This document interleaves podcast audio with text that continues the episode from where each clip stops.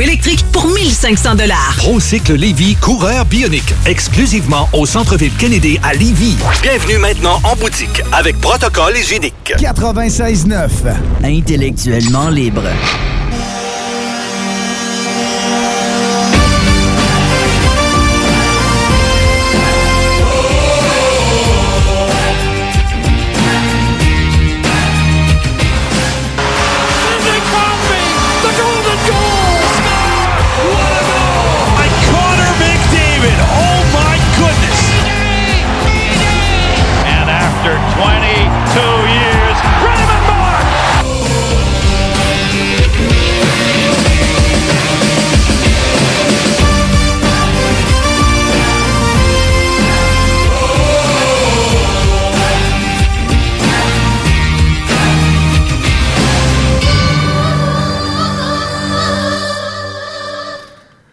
Bienvenue à Hockey Night in Levy en ce dimanche 5 juillet, première émission euh, du mois de juillet 2020. Euh, toujours, euh, comme d'habitude, à l'animation d'El Gagnon. Et Nick avec moi. Nick, ça va bien? Ça va très bien. Et toi? Oui, oui, ça va super bien. Ça va très, très bien. On a eu encore une, autre belle semaine. On a eu des nouvelles dans le monde du hockey. la Formule 1 qui a recommencé ce week-end.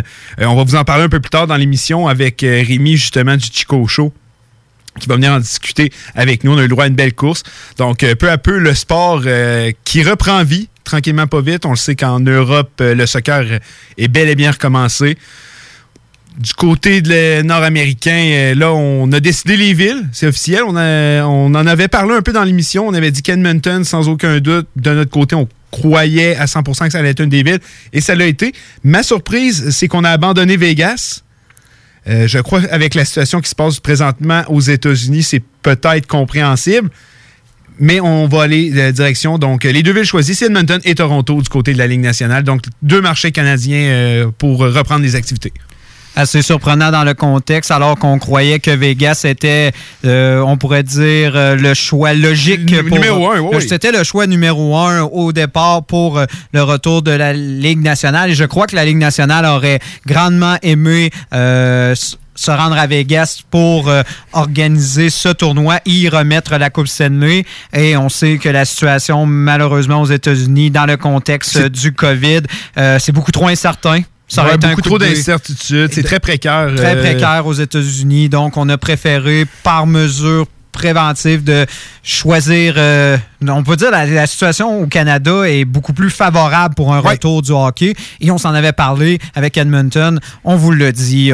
nous, c'était notre choix logique parce que c'était la ville la plus facile de configurer pour organiser ce genre d'événement avec leur. On s'est dit créer une espèce de cité olympique et c'est ce qui va arriver. C'est ce qui va arriver, puis on, retournera pas dans le sujet. On en a parlé lors, du euh, lors de la dernière émission, mais c'est carrément fait pour ça à Edmonton. Euh, j'ai eu la chance de le visiter euh, par avant. Puis c'est fait justement pour donner une euh, aux joueurs une euh, je cherche un mot une euh, je cherche carrément ben, eux ils appellent ça eux, eux c'est le hub cities puis dans le fond c'est comment on peut traduire ça? C'est ça va être un environnement fermé ça va être une fermé. c'est ça, c'est carrément ça que je cherchais que je voulais dire. C'est que ça va être un environnement protégé pour les joueurs. Il y aura protégé du public protégé du public. Et effectivement il y aura aucun contact qui va se faire avec l'extérieur et très facilement comment c'est fait. Donc le choix logique d'Edmonton semblait assuré pour nous la semaine dernière ça s'est confirmé euh, cette semaine. Toronto, que je suis un peu plus surpris, euh, ben, sachant la situation qu'on connaît à Toronto avec euh, le COVID. Ben, je crois que quand on regardait les autres villes qui étaient encore en lice, on a parlé justement de Vegas, on a parlé de Chicago, on a parlé également euh, de Los Angeles, mais on s'entend, Toronto semblait moins risqué que ces destinations-là. Et il faut dire, il fallait que quand même la Ligue nationale aille dans une ville où il pourrait avoir une plus grosse main-d'œuvre et où, parce qu'il faut penser, ça va être toutes les le côté logistique, puis on en a parlé dans, les dernières émissions, c'est de réunir également des personnes qui vont assurer le bon fonctionnement parce que c'est au-delà de juste les joueurs et le personnel entraîneur. On va avoir besoin justement de personnes qui vont s'occuper de ces joueurs-là, qui vont également assurer la, diffusion des matchs, qui vont assurer le bon fonctionnement des opérations. c'est incroyable. Je ne sais pas combien de personnes la Ligue nationale va devoir engager pour assurer juste le fonctionnement normal des opérations. C'est sérieusement, ça, ça doit être un, immense casse-tête. Je me demande comment la Ligue nationale réussit à en procéder et surtout en si peu de temps. Parce qu'il faut penser que, et ça, on va en parler bientôt, mais c'est dans un objectif de pouvoir commencer le 1er août. Et on est le 5. Ça, arrive très, très, très rapidement. Euh, en plus, à la nouvelle qu'on a eue cette semaine euh, avec les Blues, euh, de, les Blues de Saint-Louis qui ont dû annuler un entraînement, justement. Plusieurs joueurs testés.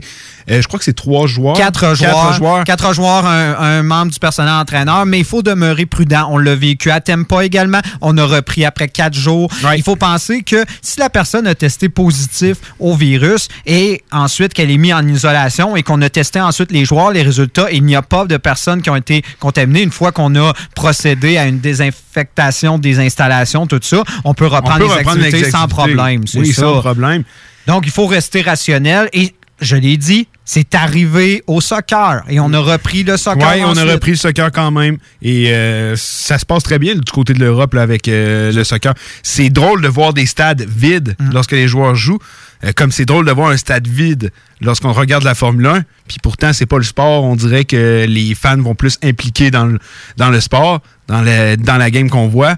Mais pourtant, ça fait bizarre, mais c'est faisable. Et là, on vient de le prouver encore une fois avec la Formule 1 qui reprend et le soccer. Puis comme tu dis, il y en a eu des cas dans, euh, dans le monde du soccer en Europe et pourtant, on joue. Et mhm. c'est repris beaucoup, beaucoup d'endroits en, Europe. Il n'y a pas simplement l'Allemagne que ça a repris, ça a repris beaucoup d'endroits. Parce que je parlais justement avec euh, des collègues, des amis qui, à chaque fois qu'il semblait qu'un cas sortait d'un joueur, il dit non, non, là c'est trop, il faut complètement arrêter les, procédures, tout ça, parce que s'il y a une personne qui est contaminée, il peut en contaminer plusieurs, tout ça. Effectivement, mais la question, c'est quand les joueurs, justement, vont être dans cet environnement contrôlé et qu'on sera sûr que, justement, qu'il n'y aura pas de cas de, joueurs qui ont attrapé le virus et s'ils respectent les normes de sécurité, tout ça, le risque est très faible. Il n'existe pas de risque zéro, mais le risque est très faible. Très, très faible. C'est donc, on va les mettre dans des environnements contrôlés et ça, c'est une autre affaire et on va en parler tout à l'heure. Mais les joueurs qui sentiront, qui, ont, qui vont sentir un certain malaise ou peut-être qui ont peur pour leur santé et leur sécurité de leur famille ou pour eux-mêmes ne seront pas obligés de se présenter. Là, j'ai hâte de voir combien de personnes, combien d'en fait de joueurs vont, vont décliner parce que c'est arrivé euh, en, au baseball aujourd'hui. Euh, je pense non, c'était plutôt hier avec David, Price. qui a refusé ouais, Donc, euh, c'est sûr.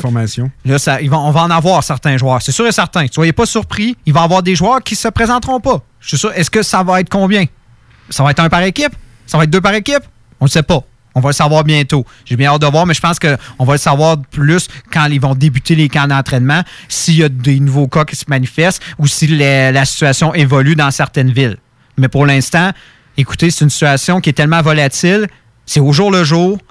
On peut fabuler, on peut y aller des scénarios les plus catastrophiques au monde, mais je crois que pour l'instant, on doit plus se concentrer justement sur le positif et on l'a vu justement cette semaine, puis aujourd'hui avec justement le retour de la Formule 1. C'est plaisant revoir du sport et c'est fait dans un environnement sécuritaire. Et inquiétez-vous pas, la Ligue va prendre les bonnes décisions pour mettre en pour que la sécurité des joueurs soit optimale et la sécurité du public également. Oui, effectivement. Euh, ça, je suis convaincu que la Ligue nationale, ben, c'est sans aucun doute, je pense que l'une des qu'est-ce que la Ligue nationale doit faire, c'est de rassurer ses joueurs et rassurer justement les fans pour leur dire que si on fait ça, on le sait que effectivement tout va être contrôlé puis qu'on ne met pas la vie de personne en danger. Puis je suis convaincu qu'ils sont capables de le faire comme on vient de le dire, les ligues en Europe l'ont fait. Donc euh, je continue, va de l'avant. Il va y avoir euh, des finales. Euh, de la Coupe Stanley, j'en suis convaincu. ça avance tranquillement, pas vite. Mais là, les camps, les, les camps d'entraînement ouvrent la semaine prochaine. Oui. Euh, les premières séries commenceraient dans deux, trois semaines? En fait, euh, si je te résume la situation, euh, le 13 juillet, on va commencer les camps d'entraînement dans les villes, justement, pour débuter, que tous les joueurs soient ensemble pour pouvoir se reprendre la forme. Le 26, ils sont supposés de se déplacer dans leur ville, bulle respective on devine, là c'est une théorie, mais on devine que les équipes de l'Est vont se retrouver à Toronto, les équipes ça de serait logique. Ça serait logique. Ensuite, quand on va débuter euh, le tournoi, ça va être le 1er août. Ouais, 1er donc, on pense euh, donc euh, à peu près, donc du 26 jusqu'au 1er, on parle de cinq jours, euh, histoire euh, de justement de s'assurer de faire les tests, les, bons contrôles, parce qu'on s'entend durant le transport, il y a un risque. Mais après cinq jours, quand les tests vont avoir sorti tout, on va pouvoir débuter le premier ou la première ronde qu'on connaît avec le format. On en a déjà parlé à l'émission et dont le Canadien et d'autres équipes canadiennes, dont Toronto, euh, dont Toronto, Vancouver, Edmonton, Calgary en prendront, vont, vont participer. Et on a bien hâte de voir ça à l'œuvre. On s'entend, ça va être assez intéressant dans ce format assez. Euh, assez unique et euh, ça va être très relevé. J'ai bien hâte de voir. Euh, ouais, j'ai très hâte de voir. Et euh, c'est pas la. Par contre, on parle justement des confirmations pour les dates de début qu'on a eues cette semaine, mais c'est pas la plus grande nouvelle qu'on a eue, je crois, cette semaine. Je crois que c'est qu'on s'approche d'un deal entre la ben entre la NHLPA et la Ligue nationale. Nouvelle convention. nouvelle convention collective. On se rappellera quand lorsqu'on a eu notre mini lockout, il y a quelques années de ça, on, s'en parle, moi puis toi, Nick, des fois, puis on se dit Hey boy, faudrait pas qu'il y en ait un autre parce que je sais pas comment je, pourrais survivre, je sais pas comment je pourrais visualiser une année sans hockey. Puis là, on, vient d'en subir un petit avec mhm. le COVID. Puis ça fait quoi? Ça fait trois mois, quatre mois? Oui, on s'approche. Je suis déjà, déjà plus capable. J'ai besoin de voir du hockey un peu. J'ai besoin que des choses se passent. Encore dans un mois. Dans un mois. C'est dans un mois on va rester patient, mais tranquillement, pas vite, parce que les joueurs sont revenus. La majorité des joueurs sont tous arrivés à leur camp d'entraînement. Puis pas rien que les joueurs américains, les Patrick Liney, les Rantanen. Oui, on a vu beaucoup les Finlandais qui sont arrivés. les Andrew Zettel est arrivé, beaucoup de joueurs. Les qui les Effectivement. Euh, donc, euh, ça commence à être concret, mais tout ça pour dire que si on pouvait éviter le lockout à tout prix, c'est ce qu'on veut. C'est ce qui est le plus nocif pour la Ligue nationale et ses fans. Et là, on parlerait d'une entente de 6 ans. Et le point, je crois, qui est ressorti, c'est une entente de 6 ans. Oui, une entente de 6 ans. Je voyais tes yeux avoir changé un peu. J'étais là, je me suis trompé de chiffre. Non, non, non, non, non. Euh... Tu regardais de quoi Les problèmes de vue, j'imagine? Non, mais je voulais être sûr que c'était 6 ans à partir de C'est ça, je cherchais l'information. C'est bon. J'avais 6 ans en tête. Euh, mais la plus grande nouvelle qui est sortie de ça, le plus gros point, euh, on parle des Olympiques de 2022 et 2026 seraient dans le deal. Donc, les joueurs de la Ligue nationale seraient de retour aux Olympiques. Si ça, c'est pas une grande nouvelle, mais ça, on l'avait vu venir gros comme dans 100 ans. C'était sûr que ça allait être l'un des points de la nouvelle convention collective. Et je, pense, que, c'était un appât parfait pour les joueurs. C'était un appât parfait, oui. oui. Euh, c'était quand on a justement retiré la participation des, euh, la participation des Jeux olympiques, aux joueurs. Il faut penser que c'était dans le contexte, écoutez, ça s'est passé en Corée. Les Jeux étaient en Corée. C'était pas un marché intéressant pour, la, Ligue nationale. Mais là, on s'en va à Pékin. On s'en va en Chine. Et on sait que les, la Ligue nationale vise le marché euh, chinois depuis plusieurs saisons. Ça fait, c'est pas un secret pour personne, on le sait. Puis Gary Bettman, c'est tout qu'un homme d'affaires. Je vous dirais, regarde, je pense qu'il l'a vu venir en maudit et qu'il s'est dit non, il n'y en aura pas. Parce que ce gars-là a quand même deux lockouts. Euh, deux, ou trois. C'est deux. En fait, euh, c'est trois lockouts. Trois lockouts depuis qu'il est là. Il a fait un travail exceptionnel. Je sais que je vais en faire graisser des dents en ce moment de me dire vanter Batman. Je sais que le monde le déteste à travers la ligne. Moi, je suis un au niveau, mais c'est un, un, gars de, de marketing. Quand il est arrivé, ben oui, quand il est arrivé dans la ligne nationale, euh, la réalité qu'elle était et aujourd'hui, un sport tellement en grand essor, un sport qui va maintenant chercher beaucoup plus de personnes. On se souviendra, les, le hockey était vendu comme un sport de violence aux États-Unis pendant des années et des années. C'est plus ça du tout. Euh, c'est une ligue qui fait énormément d'argent et en grande partie l'évolution de ce sport, le sport qu'on aime tant, le sport qui est devenu si rapide, qui est devenu si excitant, les nouveaux règlements qu'on aime, il y en a qu'on aime moins un peu, mais c'est tout sport de Gary Bettman en tant que tel. Et c'est tout qu'un homme d'affaires. Et encore une fois, d'après moi, c'était son os caché. Oh oui, tu vois, quand, il a retiré, mais quand il a retiré la participation aux Jeux de Séoul, les Jeux de. non, Séoul, désolé, j'ai peur de me tromper de ville, en tout cas en Corée, euh, quand on a retiré les Jeux d'hiver aux joueurs, j'ai vraiment senti, c'était, écoute, c'était un chien qu'on avait nourri, nourri, nourri, puis un jour, du, au lendemain, on lui enlève sa bouffe. Et là, il demande, il veut revenir, tout ça, et là, il redevient très docile, justement, puis il fait le beau pour avoir. c'était une façon. C'était une façon, justement, de, euh, de, de faire des on pourrait dire, d'obtenir certaines concessions de la part des joueurs. Et en plus, dans le contexte de la pandémie, je crois qu'autant les joueurs que les que justement la autant la NHLPA, qui est l'association des joueurs, que la LNH voulaient une entente solide et rapide pour justement contrer les dangers potentiels engendrés au niveau financier par le COVID. Oui. C'est sûr, parce que là, on le voyait venir gros comme la planète. On savait que justement, on avait une crise à gérer, puis on voulait pas mettre une autre crise par-dessus qui était de justement. C'est pour ça qu'on a été de six ans. Je pense que si on s'arrêtait dans un contexte plus. Euh, on, va dire plus usuel, plus normal, dans un contexte plus, plus normal, on aurait peut-être étiré l'entente. On aurait voulu une entente plus longue, mais six ans, c'est parfait. On espère qu'en six ans, la COVID va être, euh, va être derrière nous. On l'espère.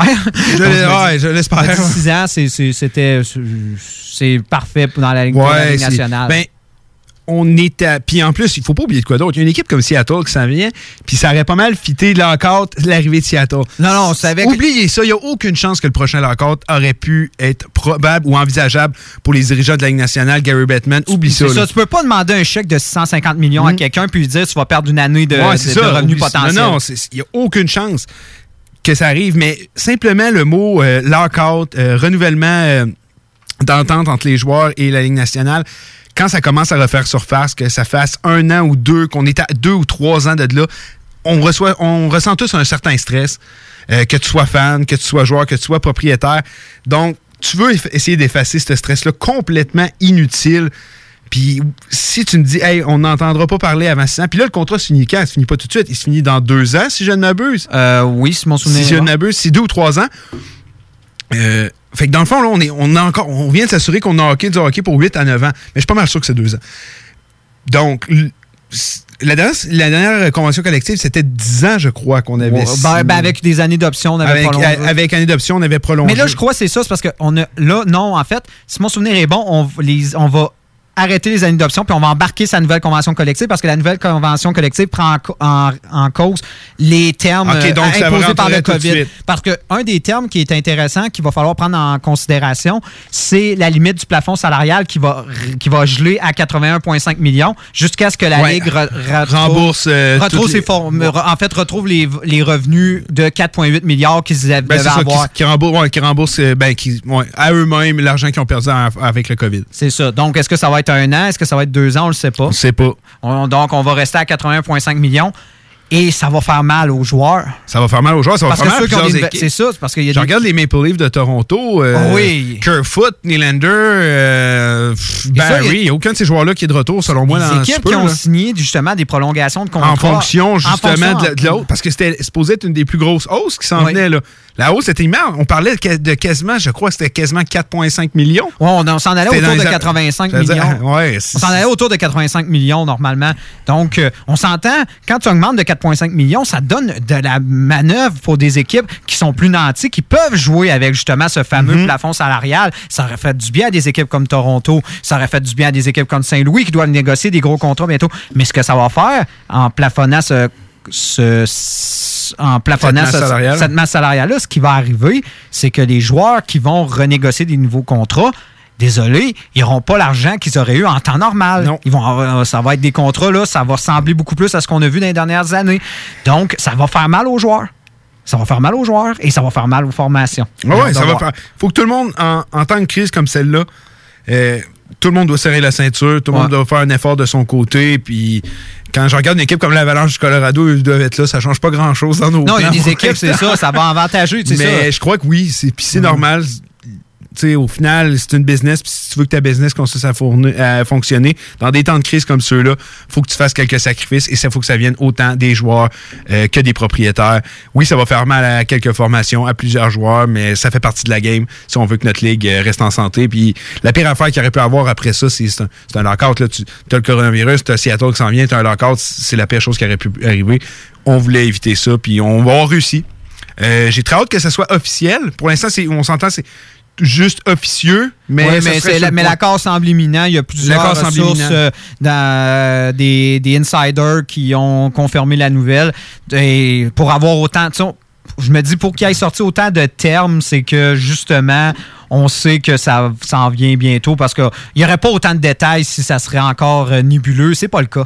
On voit que la Ligue nationale on, s'entend, l'objectif, c'était le retour au jeu le plus rapidement possible. Et on a su également d'autres dates intéressantes pour euh, ceux qui euh, euh, voudraient savoir quand la prochaine saison pourrait repartir. dans le fond, dès la mi-octobre, on aurait le repêchage. On ne sait pas la date officielle, mais mi-octobre, on aurait le repêchage. Et j'avais parlé. La loterie serait le 10 août, je crois. Oui, euh, pour, le, premier choix, c'est le 10 août. Le 10 août, donc ça veut dire que ça va être des séries très expéditives. on va voir.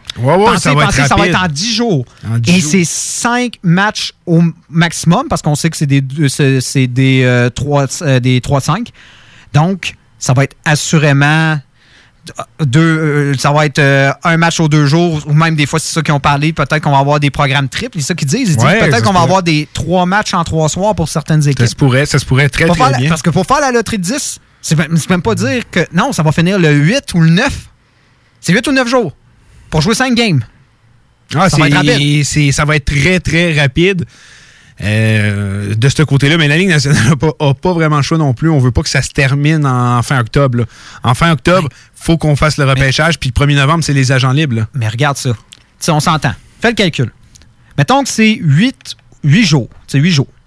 Euh, pour euh, finir ce fameux format de 3-5. Mettons que toutes les équipes joueraient cinq matchs pour se rendre au, bout. C'est possible. Ça pourrait arriver. C'est peu probable. C'est peu probable, mais ça pourrait arriver. mais la Ligue prévoit toujours dans ce contexte-là que le pire scénario, c'est que tout le monde va, jouer cinq matchs.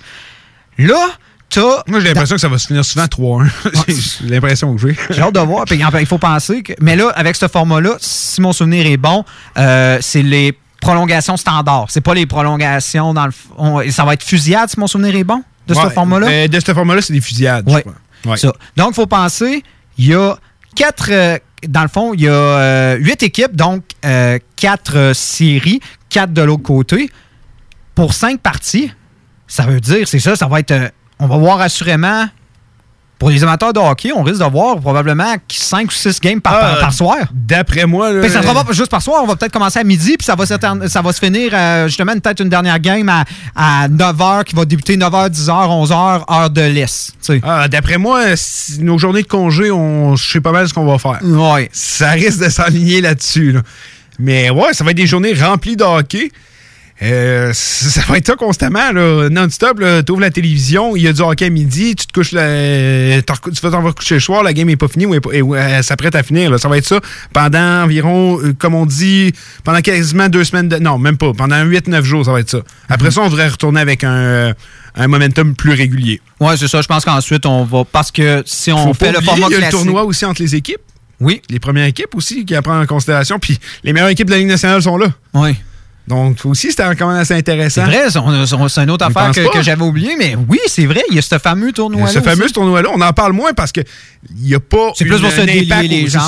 C'est plus Il n'y a pas d'impact premier au classement. Rendu là, finir premier, deuxième, il n'y a pas grande différence. Euh. De toute façon, ça l'est dit, c'est complètement euh, du nouveau hockey avec des équipes qui. Même l'équipe qui aura fini dernier, comme Chicago, Montréal, tout, tout ça, s'ils réussissent à sortir Pittsburgh en trois, T'as bien beau dire, hey, Colin, tu vas les affronter, ça va être tough, parce qu'eux, en plus, ils auront eu du hockey compétitif, puis ils seront été en forme pour euh, la, prochaine, la prochaine série. Fait que ça va être difficile. Euh, peu importe que tu finis premier ou euh, dernier de ce de tournoi-là, ça va être très difficile. Ouais, je suis d'accord avec toi. Très difficile ce tournoi-là pour toute la Ligue nationale. On va aller prendre notre première pause. Au retour, on va discuter un peu de Formule 1. On, sort des sentiers battus. On parle principalement de hockey. Mais là, la Formule 1 est revenue. On a des fans de Formule 1. Puis on a une chance d'avoir Rémi qui va être avec nous au retour. Donc, on revient après ces perouses. Les Canadiens de Montréal sont sélectionnés. Winnipeg Jets are proud to select. The Edmonton Oilers would like to select. The Halifax Mooseheads. From the Erie Otters. Of the Finnish Elite League. Nathan McKinnon. Connor McDavid. Patrick Laine. Jesperi Kotkaniemi. La station CGMD de Lévis est fière de sélectionner Dale et Nicolas Gagnon. The Hockey Brothers, les top prospects du hockey radiophonique à Québec. Donne-moi un coke ou ben orangeade, tout sauf de l'hostie de route bière. Vous êtes en direct du 96.9, c'est LA radio de Lévis. Va être en voir de la poudre partout.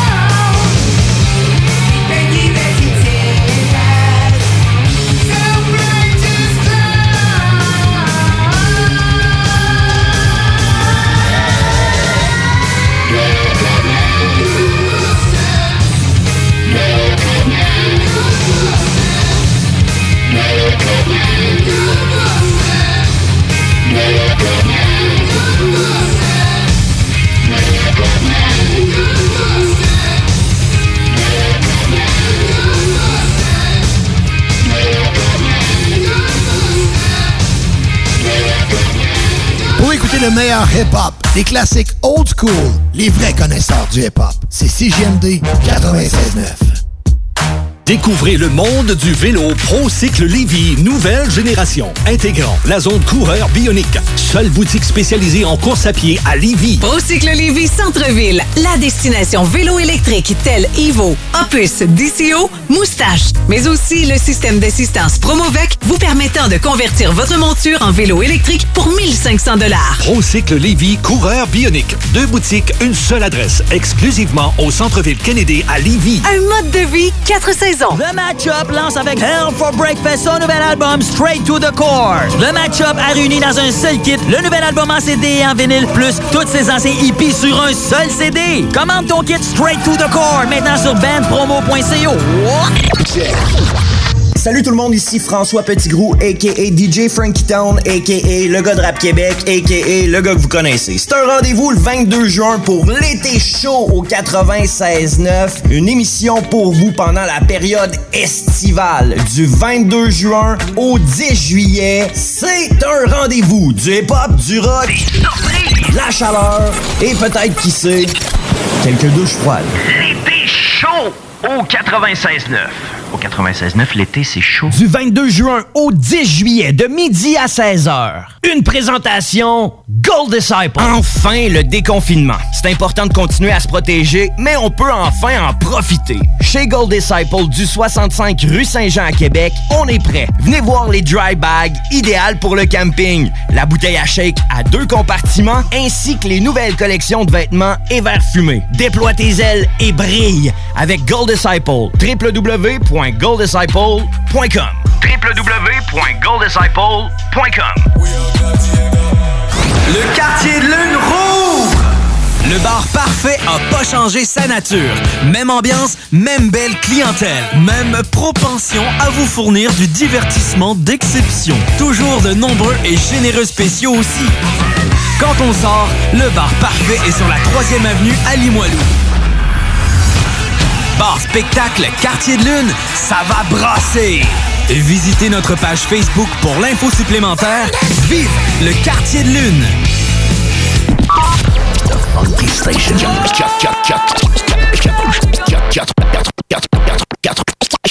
96.9, The Alternative Radio. La station du Mont-Clair. La radio de Lévis. La radio urbaine, c'est sérieux. L'Alternative Radio. Ouais, ma femme s'est poussée. T'es écœuré du hockey, dit. Écœuré du hockey. Je suis euh, désolé. Il n'y en aura pas de facile, ça a l'air. Hockey Night in Levy. C'est plate, on parle juste de hockey ici.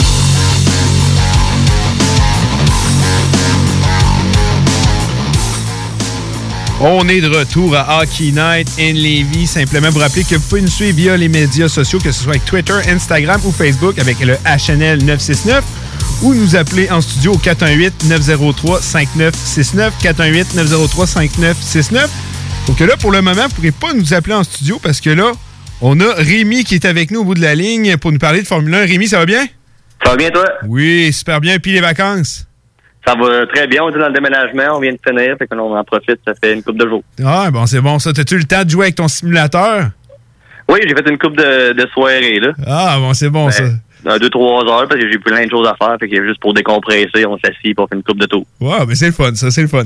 Puis euh, là, tu m'as dit que tantôt, tu as eu la chance euh, de regarder le Grand Prix, premier euh, Grand Prix de la saison. Ouais, avec... j'ai même écouté la fin deux fois. Je l'ai écouté une fois tout seul, puis une fois avec Chico. OK. Regarde, c'est pas pour rien que t'es là en ce moment. Toi, t'es un vrai de vrai fan. Puis je me suis dit, nombre de temps qu'on peut passer les pauses à parler de Formule 1, pourquoi pas venir faire ça en Londres? Ouais, Fait parce qu'on a que, jamais le temps de finir nos conversations. Faut que je revienne en nom. Ouais, ben c'est ça, regarde. en plein ça. Fait que, qu'est-ce que t'as pensé de la- du premier Grand Prix? Ben, en tout cas, moi, j'avais hâte qu'il y ait de la Formule 1 enfin, là. Puis je me suis gâté. Moi, je me suis inscrit à Formule 1 Pro dans le fond F1 TV. OK. 80 pièces pour l'année. Puis là-dessus, t'as accès à toutes les séances de Formule 1 de pratique. T'as les courses de F2, puis une c'est F3, puis de Porsche aussi, euh, Porsche Scar, je sais pas trop, là. Fait que t'as accès à tout ça, puis en plus, à chaque fois que tu l'écoutes, tu peux l'écouter live ou en reprise. Puis t'as accès à toutes les caméras on-board, puis au euh, micro, dans le fond, de que les équipiers disent aux pilotes. OK, fait que t'as la possibilité de suivre vraiment le, le pilote que tu veux. Ouais, c'est ça. Fait que, mettons, il fait un tour rapide ou il s'en va en qualification, tu peux le sélectionner, puis là, tu le regardes faire son tour rapide d'abord. Puis là, tu peux voir s'il fait des erreurs. Puis c'est vraiment malade, là, quand tu es un passionné, là, tu, tu rentres, là, tu peux même avoir des trucs pour quand je vais faire mes, mes, mes propres courses, dans le fond. Ah, c'est pas mal. Puis je me demandais par curiosité, justement, tu- on peut entendre euh, également les, euh, les séquences radio, dans le fond, les communications entre les pilotes et euh, ses- son équipe?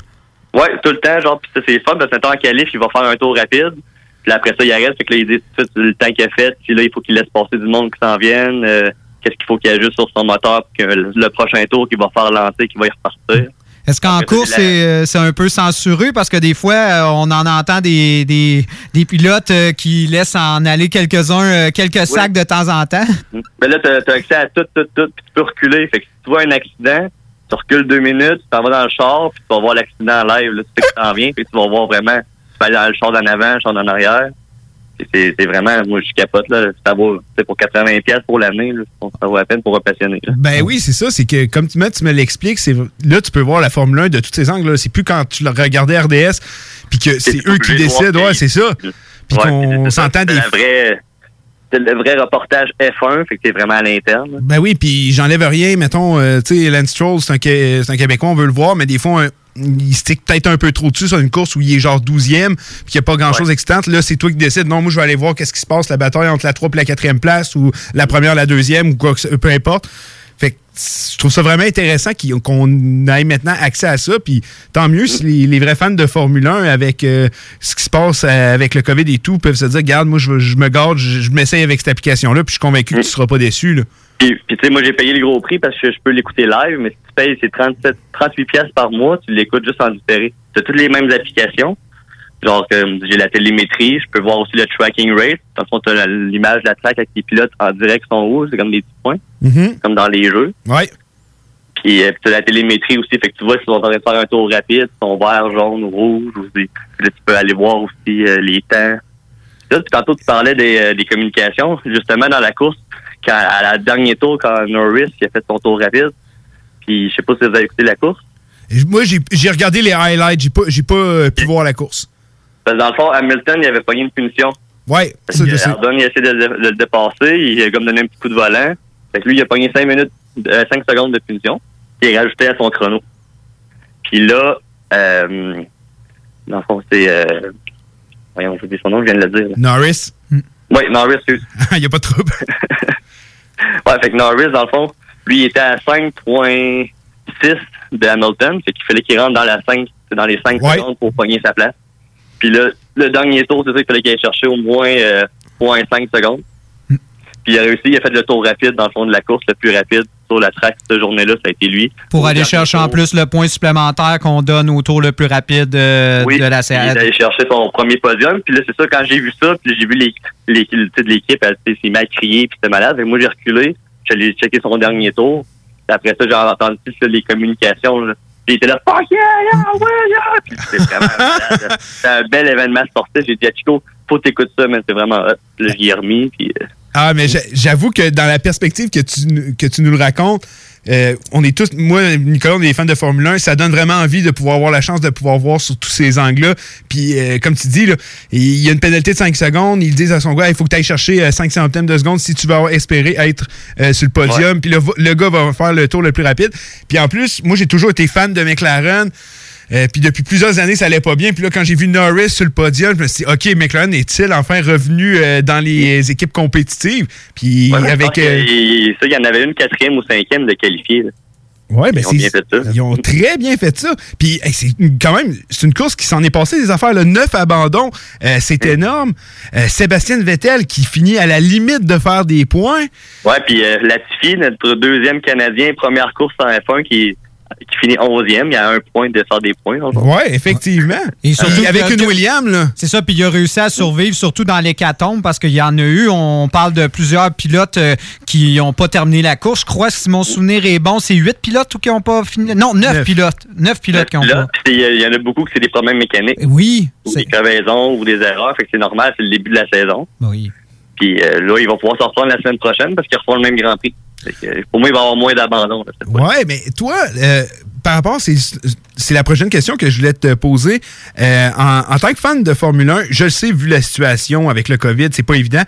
Euh, Est-ce que tu vas être quand même excité de revoir une course, même si c'est la même? Ben, moi, je pense que oui, parce que je suis un, je suis un passionné.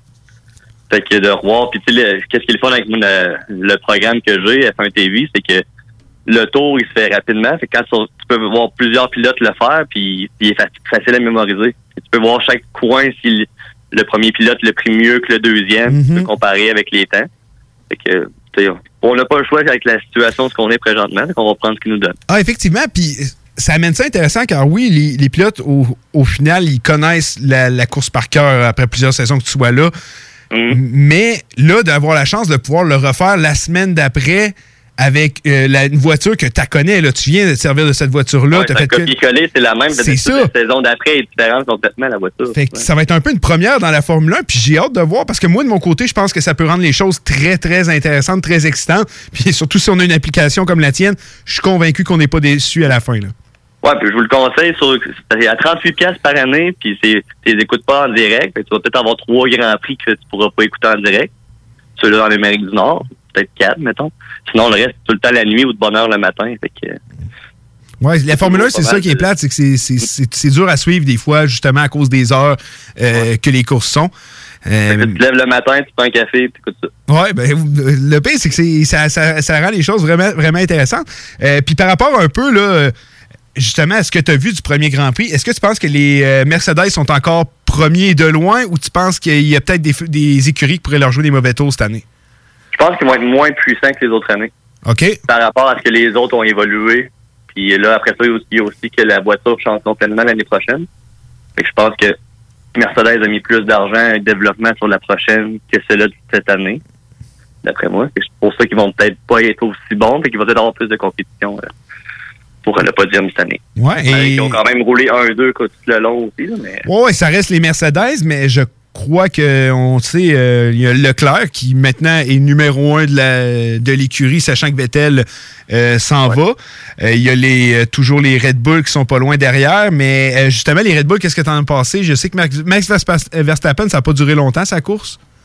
Non, un bris mécanique lui aussi. Puis Albon, ça a été un abandon, je pense, à cause qu'il a fait un accident avec Hamilton, ce qui a fait qu'il y a eu un bris mécanique plus tard lui aussi. Fait que ça n'a pas été une euh, bonne course, surtout qu'il était à la maison, les autres, c'est leur circuit. Ouais. Red Bull, hein. Qu'ils vont pouvoir sortir la, la semaine prochaine, c'est ça qui est le fun. Ouais, ça fait très mal pour euh, l'écurie Red Bull, surtout avec euh, Verstappen qui est, il, il démarrait, je crois, de la deuxième place, si mon souvenir est bon. Puis on sait que Verstappen, euh, c'est dans un circuit, bien sûr, avec euh, euh, un circuit autant on pourrait dire exigeant que celui d'Autriche, puis réputé et justement le domicile de, de l'écurie. On espérait beaucoup de Verstappen et malheureusement, ça a été une malchance dans son cas. J'ai vu la séquence. On dirait qu'il il était dans une, une vieille voiture, ça 20, puis il essayait de la repartir de tous les moyens. Tu sais, il, essayait, il se disait, maudit, qu'est-ce qui arrive? Je, je veux repartir ma voiture, je veux être Ce que performant. j'ai pu comprendre de ce qui s'est passé là, c'est que je pense que c'est le, le. Parce que quand ils rentrent au pit, il y a un mode qui active, faut pas qu'il dépasse la limite. C'est ça, puis il, il- il est demeuré, c'est ça. Elle l'a activé toute seule, puis ils se demandaient comment ça se pouvait. Puis là, ils ont changé le volant, il est rentré au pit, il a réussi à se rendre, mais c'est ça, il roulait à 60 tout le long. C'est ça qui il est rentré au pit, il a pas breaké. Fait que pour moi, c'était ça, ils ont changé le volant, ils l'ont replugué, puis le mode s'enlevait pas. C'est un bug d'électronique, c'est con. Non, c'est ça. Tu le voyais, tu, tu le voyais bouger dans son banc. C'était, c'était drôle à voir. Tu voyais qu'il essayait de comprendre qu'est-ce qui se passait parce que il savait bien beau pe- peser sur tous les boutons inimaginables. Il n'y avait rien qui se produisait. C'est dommage parce que moi, Verstappen, c'est euh, personnellement, c'est mon pilote préféré. Une autre situation que j'aimerais te parler pendant qu'on on t'a au, bout, au bout du fil, euh, la situation de justement de Sébastien Vettel qui a été encore impliqué dans un, un accident. On se rappelle euh, la saison passée, on dirait qu'à chaque fois qu'il arrivait un accident, c'était jamais de sa faute, c'était toujours la cause du pilote qui est adverse, qui était pris en défaut, c'était pas son problème. Et je sais pas, mais je sens de plus en plus un Sébastien Vettel dépassé, qui a l'air de se dire, écoute, c'est ma dernière année, je vais remplir mon contrat, puis je Sérieusement, les résultats, je m'en fous. Est-ce que tu sens ça de la part de Vettel? On s'entend, c'est juste un grand prix. Mais j'ai senti un Vettel déjà découragé puis qui, a- qui aurait pratiquement pas voulu être dans sa monoplace cette saison. Mais il est peut-être rendu au bout du rouleau. Je sais pas, il a signé avec un autre écurie maintenant? Non, il n'y a, pas, pas y a rien qui semble fuiter pour l'instant. Il Puis y, a, il y a quelques rumeurs ici et là, mais rien de très sérieux. Fait que je pense pas qu'il va faire un gros exploit cette année. Peut-être aller chercher un podium ou deux. Mais si, si le gars il est plus motivé, il faut que tu motivé pour rouler un char à 300. Là. Alors, à chaque coin, tu peux rentrer dans le mur puis mourir. C'est vrai que la motivation doit être là. euh, Tu vas peut-être lever le pied un peu plus, puis il va le prendre peut-être 5 km moins vite ton virage.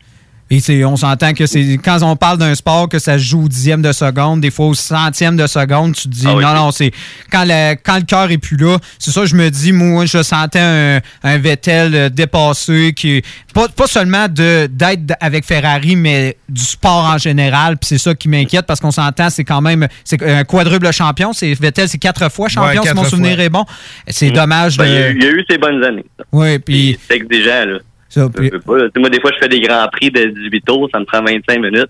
C'est 25 minutes concentrées que tu peux pas faire une erreur. Non. fais une sortie de route, tu viens de perdre 15, 30, 20 secondes, euh, une minute même, puis là, t'es plus dans la course. Ah. C'est un sport qui joue par des fractions, des, même pas des fractions, des millimètres de seconde. Ça, ça joue tellement à rien, la Formule 1.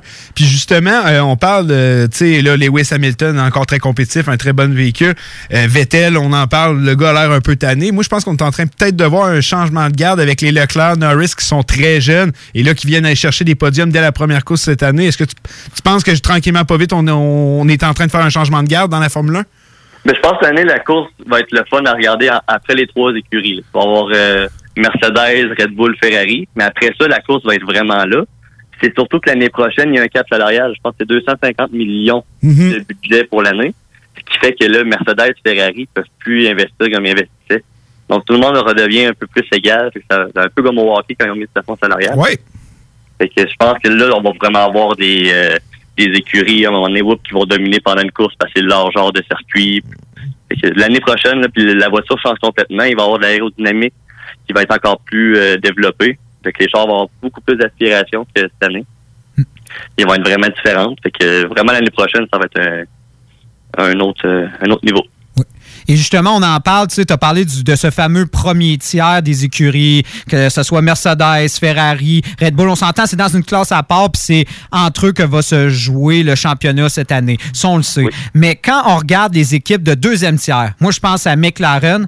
Et je pense également à Racing Point, qui ont justement le moteur Mercedes et qui ont très bien fait. Si on en oublie l'abandon justement de Lance Stroll, ça reste que Sergio Perez est allé chercher une sixième place. Puis Lance Stroll avait bien fait en qualification et même durant les essais, il a très bien performé. Donc, je pense que la voiture est là pour justement peut-être aller chercher cette fameuse quatrième place, finir finalement dans les premiers du deuxième tiers.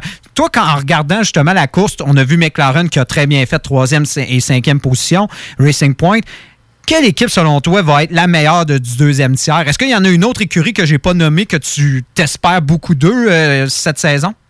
Ben, t'as nommé les deux que j'aurais nommés. Mais, puis moi, personnellement, je pense que Racing Point, parce qu'il y a Stroll, notre Canadien, j'aimerais que ce soit eux qui performent. Parce que c'est dans notre cours, j'aime bien ça. Sinon, euh, tu sais, comme tu regardes tantôt, euh, Perez, il a pogné une punition aussi, de, parce qu'il est allé trop vite dans les puits. Fait qu'il aurait fini quatrième. C'est quand même une très bonne performance. Là. Il a- puis euh, il est Norris a dépassé Perez vers la fin. Fait que ça aurait pu être Perez qui, qui pogne le podium aujourd'hui. Je pense que ça va vraiment jouer entre ces deux-là. Puis j'ai, en tant que fan de Formule 1, avoir, puis comme tu dis en plus, avec une masse salariale qui va s'ajouter euh, lors euh, de la prochaine saison, ben je pense qu'une des courses les plus intéressantes va justement jouer entre euh, McLaren et Racing Point, voir lequel euh, justement a réussi à sortir euh, le plus son épingle du jeu, le meilleur véhicule, puis je pense que ça peut se transporter euh, pour les prochaines saisons avec une masse salariale, puis peut-être qu'on ça- le changement de garde va se faire, puis qu'on aura, on parlera plus d'un, d'un, d'un ténor, d'un top 3 de dominants, mais peut-être 4 ou 5 équipes pourraient même se mixer au groupe. Ouais, ça serait vraiment le fun. Puis c'est ça, des équipes surprises, des fois, qui vont gagner sur un circuit plus différent, plus rapide, qui ont plus travaillé fort pour cette fin de semaine-là, mettons.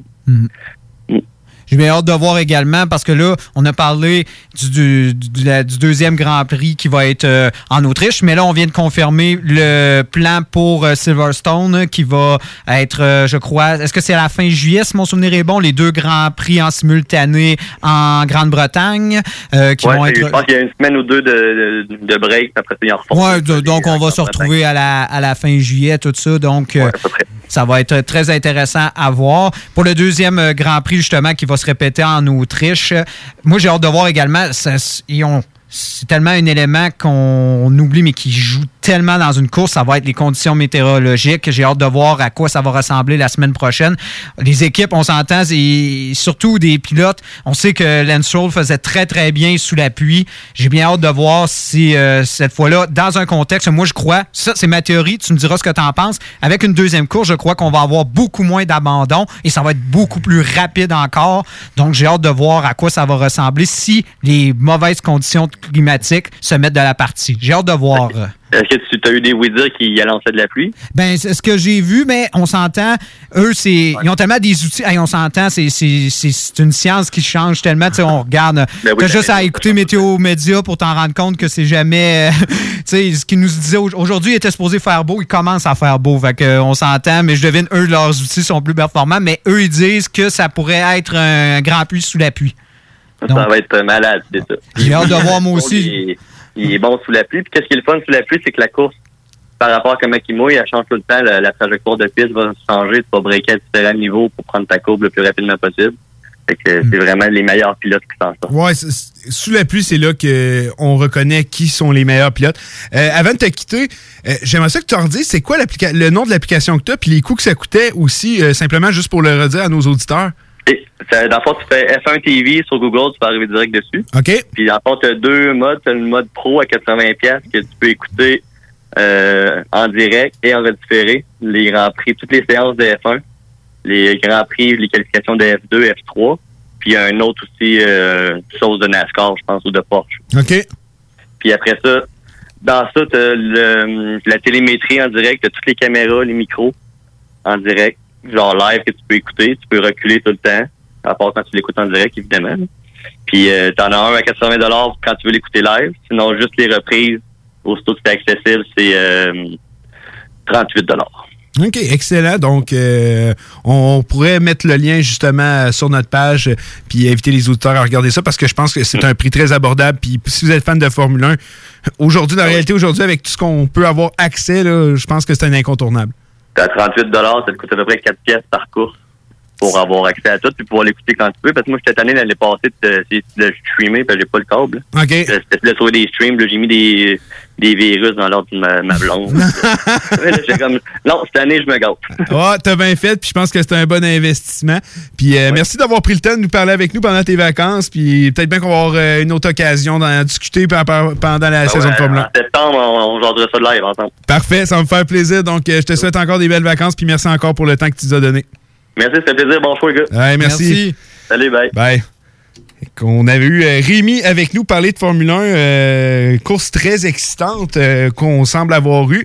Euh, L'application que Rémi nous parlait, vraiment, wow. Ouais, je suis allé me regarder justement pendant qu'on en parlait sur nos internets, puis sérieusement, ça a l'air très intéressant. Et comment il nous a vendu ça, sérieusement? Et oui, ça, l'engager pour, pour cette application-là, sérieusement. Ouais. Ça donne envie de. de Ben, c'est un vrai passionné. Tu vois. tu, tu- tu le sentais dans, dans sa voix que il aime ça.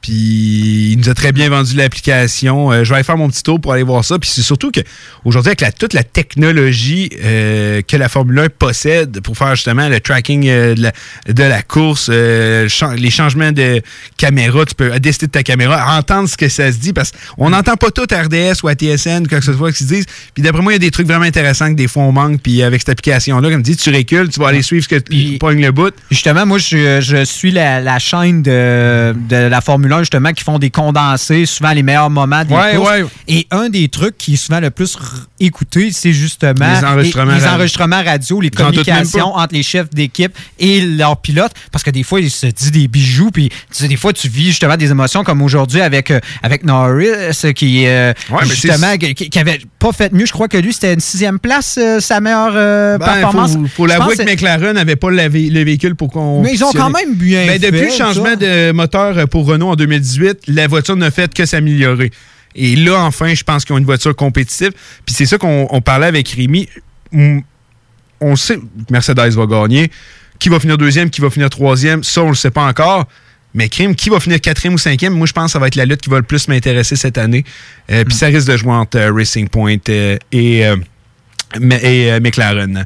Donc, on va à la pause. Au retour, euh, on va se gâter un peu. On va parler potentiellement de l'équipe canadienne de 2022, puisque il semblerait que les joueurs vont être là. Je pense qu'on va essayer de, décortiquer qui, fait nos équipes à moi. Puis je pense qu'on peut. On va voir qui. euh, sort avec le roster qui sort un peu plus de l'ordinaire ou qui, va avoir le plus raison. C'est sûr que ce feuille-là, on va les garder puis on verra, mais le hockey évolue, peut-être bien qu'un des joueurs dans là va flopper puis finalement un joueur qu'on n'a pas mis va devenir dominant, mais ça reste à voir. On va parler au retour de la pause. Hockey Night in Levy. Hockey Night in Levy. Ben oui, ça c'est des opinions, du sport puis ben du fun. Hockey Night in Levy. Sur les ondes de CJMD 96.9. CJMD 96.9. 96.9. La façon lévisienne de refaire le monde.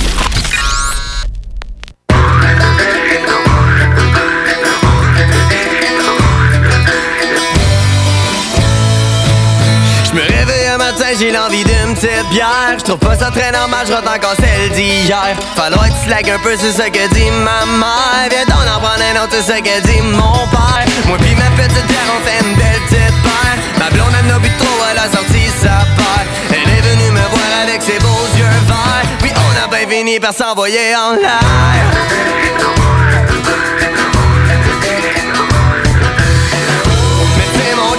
C'est pas facile. La vie a fait très bien que l'envie approche. Prends-toi une petite bière. Puis calme tes nerfs.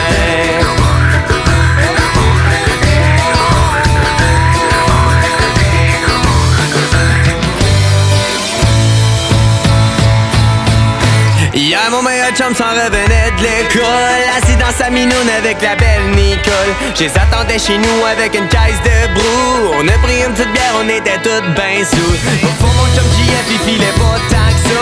On s'est pris une petite bière, puis je l'ai pris dans mes bras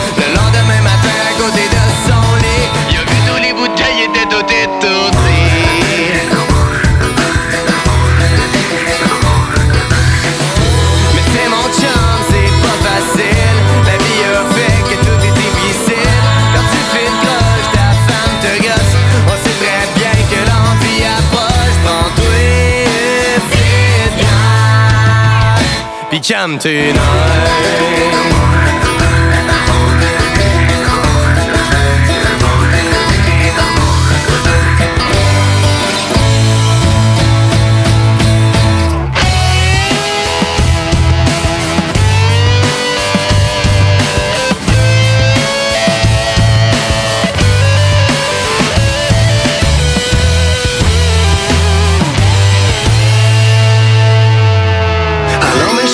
la morale de l'histoire. Si vous êtes tout seul à ranger votre misère. S'il te plaît, détendez-vous, y'a pas de panique à avoir. Gardez-vous un bon chum et prenez une petite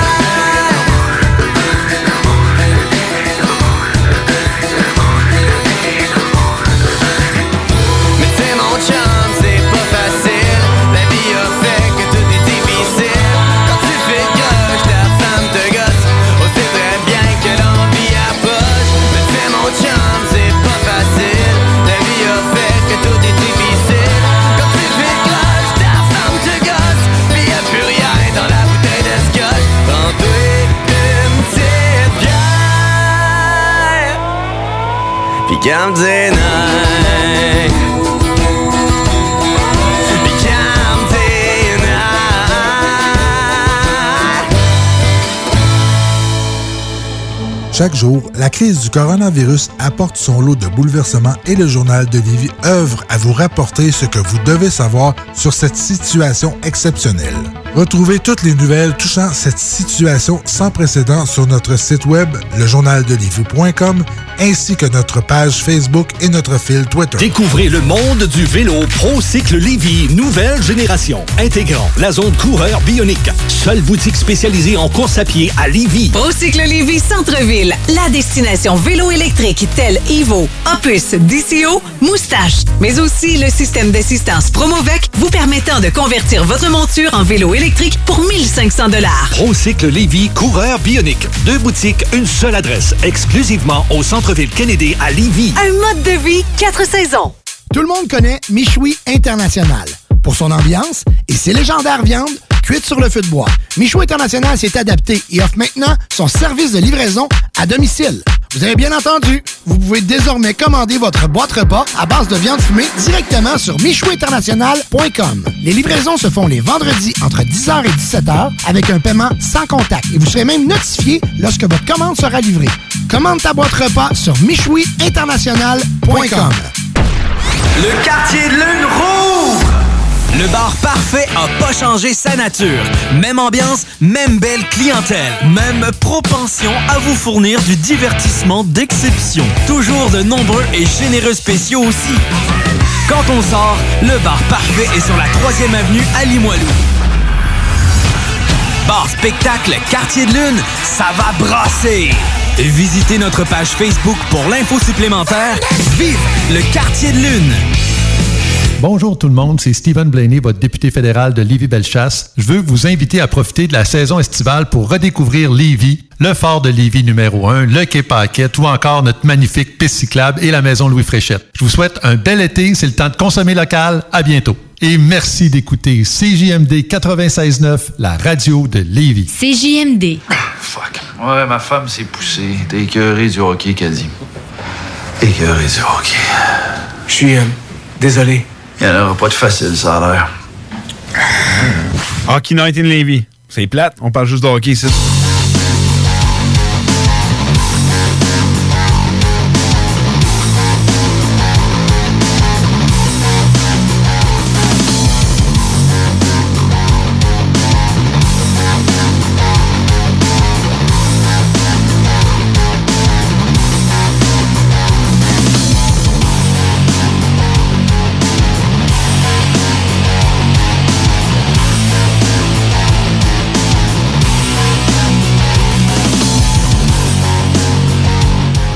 On est de retour à Hockey Night in Levy pour la dernière heure de l'émission.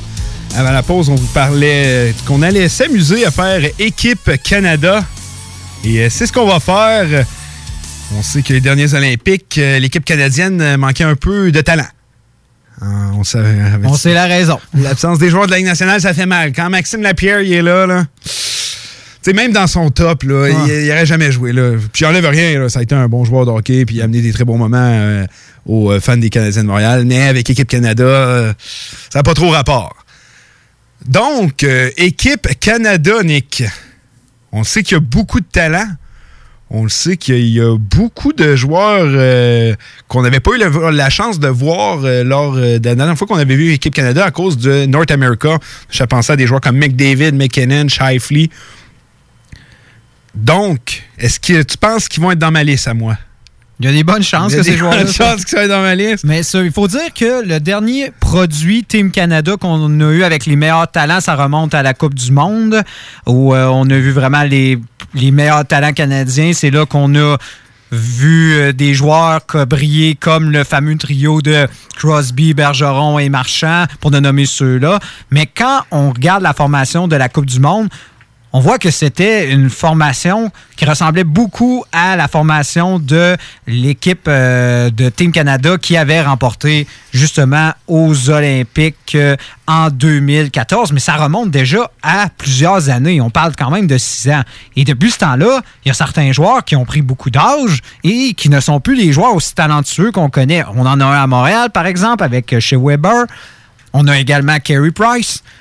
J'ai à se demander, est-ce qu'on va être conservateur Et on va faire l'erreur qu'on a faite en 2006 à Turin en se refaisant une équipe qui, justement, était beaucoup trop vieille et qui n'était pas adaptée à ce hockey qui gagne de plus en plus en vitesse et en talent. Donc, on ne devra pas faire cette erreur-là pour Team Non, je crois Canada. que c'est terminé. Je, crois que... Je crois qu'on va y aller au goût du jour. First, je peux pas dire à McDavid. On t'étais pas là la dernière fois qu'on a gagné. Mais tu comprends ce que je veux dire. Euh, tu sais, les Gatslav, euh, les, les Gatslav, les Perry, tous ces joueurs-là, on, sait pour eux, on les reverra jamais avec l'équipe Canada. On sait que euh, l'Avalanche, le- je sais pas pourquoi je dis l'Avalanche, le Canada, t'es très conservateur. First, on était l'équipe championne, on avait des joueurs encore sur pied. Des Jeff Carter, on les reverra pas non plus. C'est des joueurs qui ont un peu tiré leur révérence par rapport aux équipes olympiques. Ils ont plus le talent vraiment d'être là. Au contraire, euh, probablement, moi, je sais pas pour toi, je je sais pas, mettons, un joueur comme Sean Couturier, tellement dominant, euh, Claude Giroux ne seront pas dans ma liste de mon côté et euh, plusieurs pays les voudraient bien dans leur équipe. La majorité des pays seraient là. C'est dire le talent que génère le Canada en termes de joueurs de hockey, c'est incomparable. Il n'y a même pas un pays qui peut se comparer à nous. Et plusieurs. On préfère une équipe B de l'équipe Canada et cette équipe-là pourrait gagner, avoir accès à une médaille. là, on se le cachera pas. Le talent, il est là au Canada. Même année, il faut prendre des décisions, il faut faire euh, quelques sacrifices. Euh, dans ma liste, c'est dur. Il y a des joueurs que j'ai dû couper, il y a des joueurs que je me dis. hum, Mais moi, je me visualise que c'est dans 2022 et c'est pas aujourd'hui. là. Il y en a peut-être, je vais faire graisser des dents parce que je dis non, moi, il ne- il n'est plus là. Comme il y en a qui disent il est trop tôt, mais il faut voir que c'est dans deux ans. Euh, même, ouais, dans deux ans. Dans deux ans, c'est ça, en 2022. Ça va avoir lieu à Pékin, en Chine. Donc, ça va être une patinoire de format international. C'est un autre... euh, Tu veux donc des joueurs rapides, je pense. Tu veux des joueurs très rapides, Il ça? euh, dans ma liste, il y en a une coupe. On, on va commencer. Oui, euh, dans le fond, on commence par quoi? L'attaque? euh? Ouais, l'attaque, euh, on est allé trio, un attaquant supplémentaire. Moi, je suis allé avec deux attaquants supplémentaires. OK. Je suis allé avec deux attaquants. First, il y en a un que je me disais, je peux pas pas le mettre dans la liste, fait que je l'ai mis là. Puis on s'entend, il y a plus qu'un attaquant supplémentaire avec l'équipe Canada. Euh, donc, je vais te laisser commencer. Ta ton premier trio, ça ressemblait à quoi? On sait que du côté du Canada, euh, on a tellement de joueurs à la position de centre. On va devoir en permuter certains qui vont être euh, qui vont jouer à l'aile. Euh, mais moi, Ah oui, je me dis, si je fais mon premier trio, j'ai envie d'avoir des gars qui sont à leur position.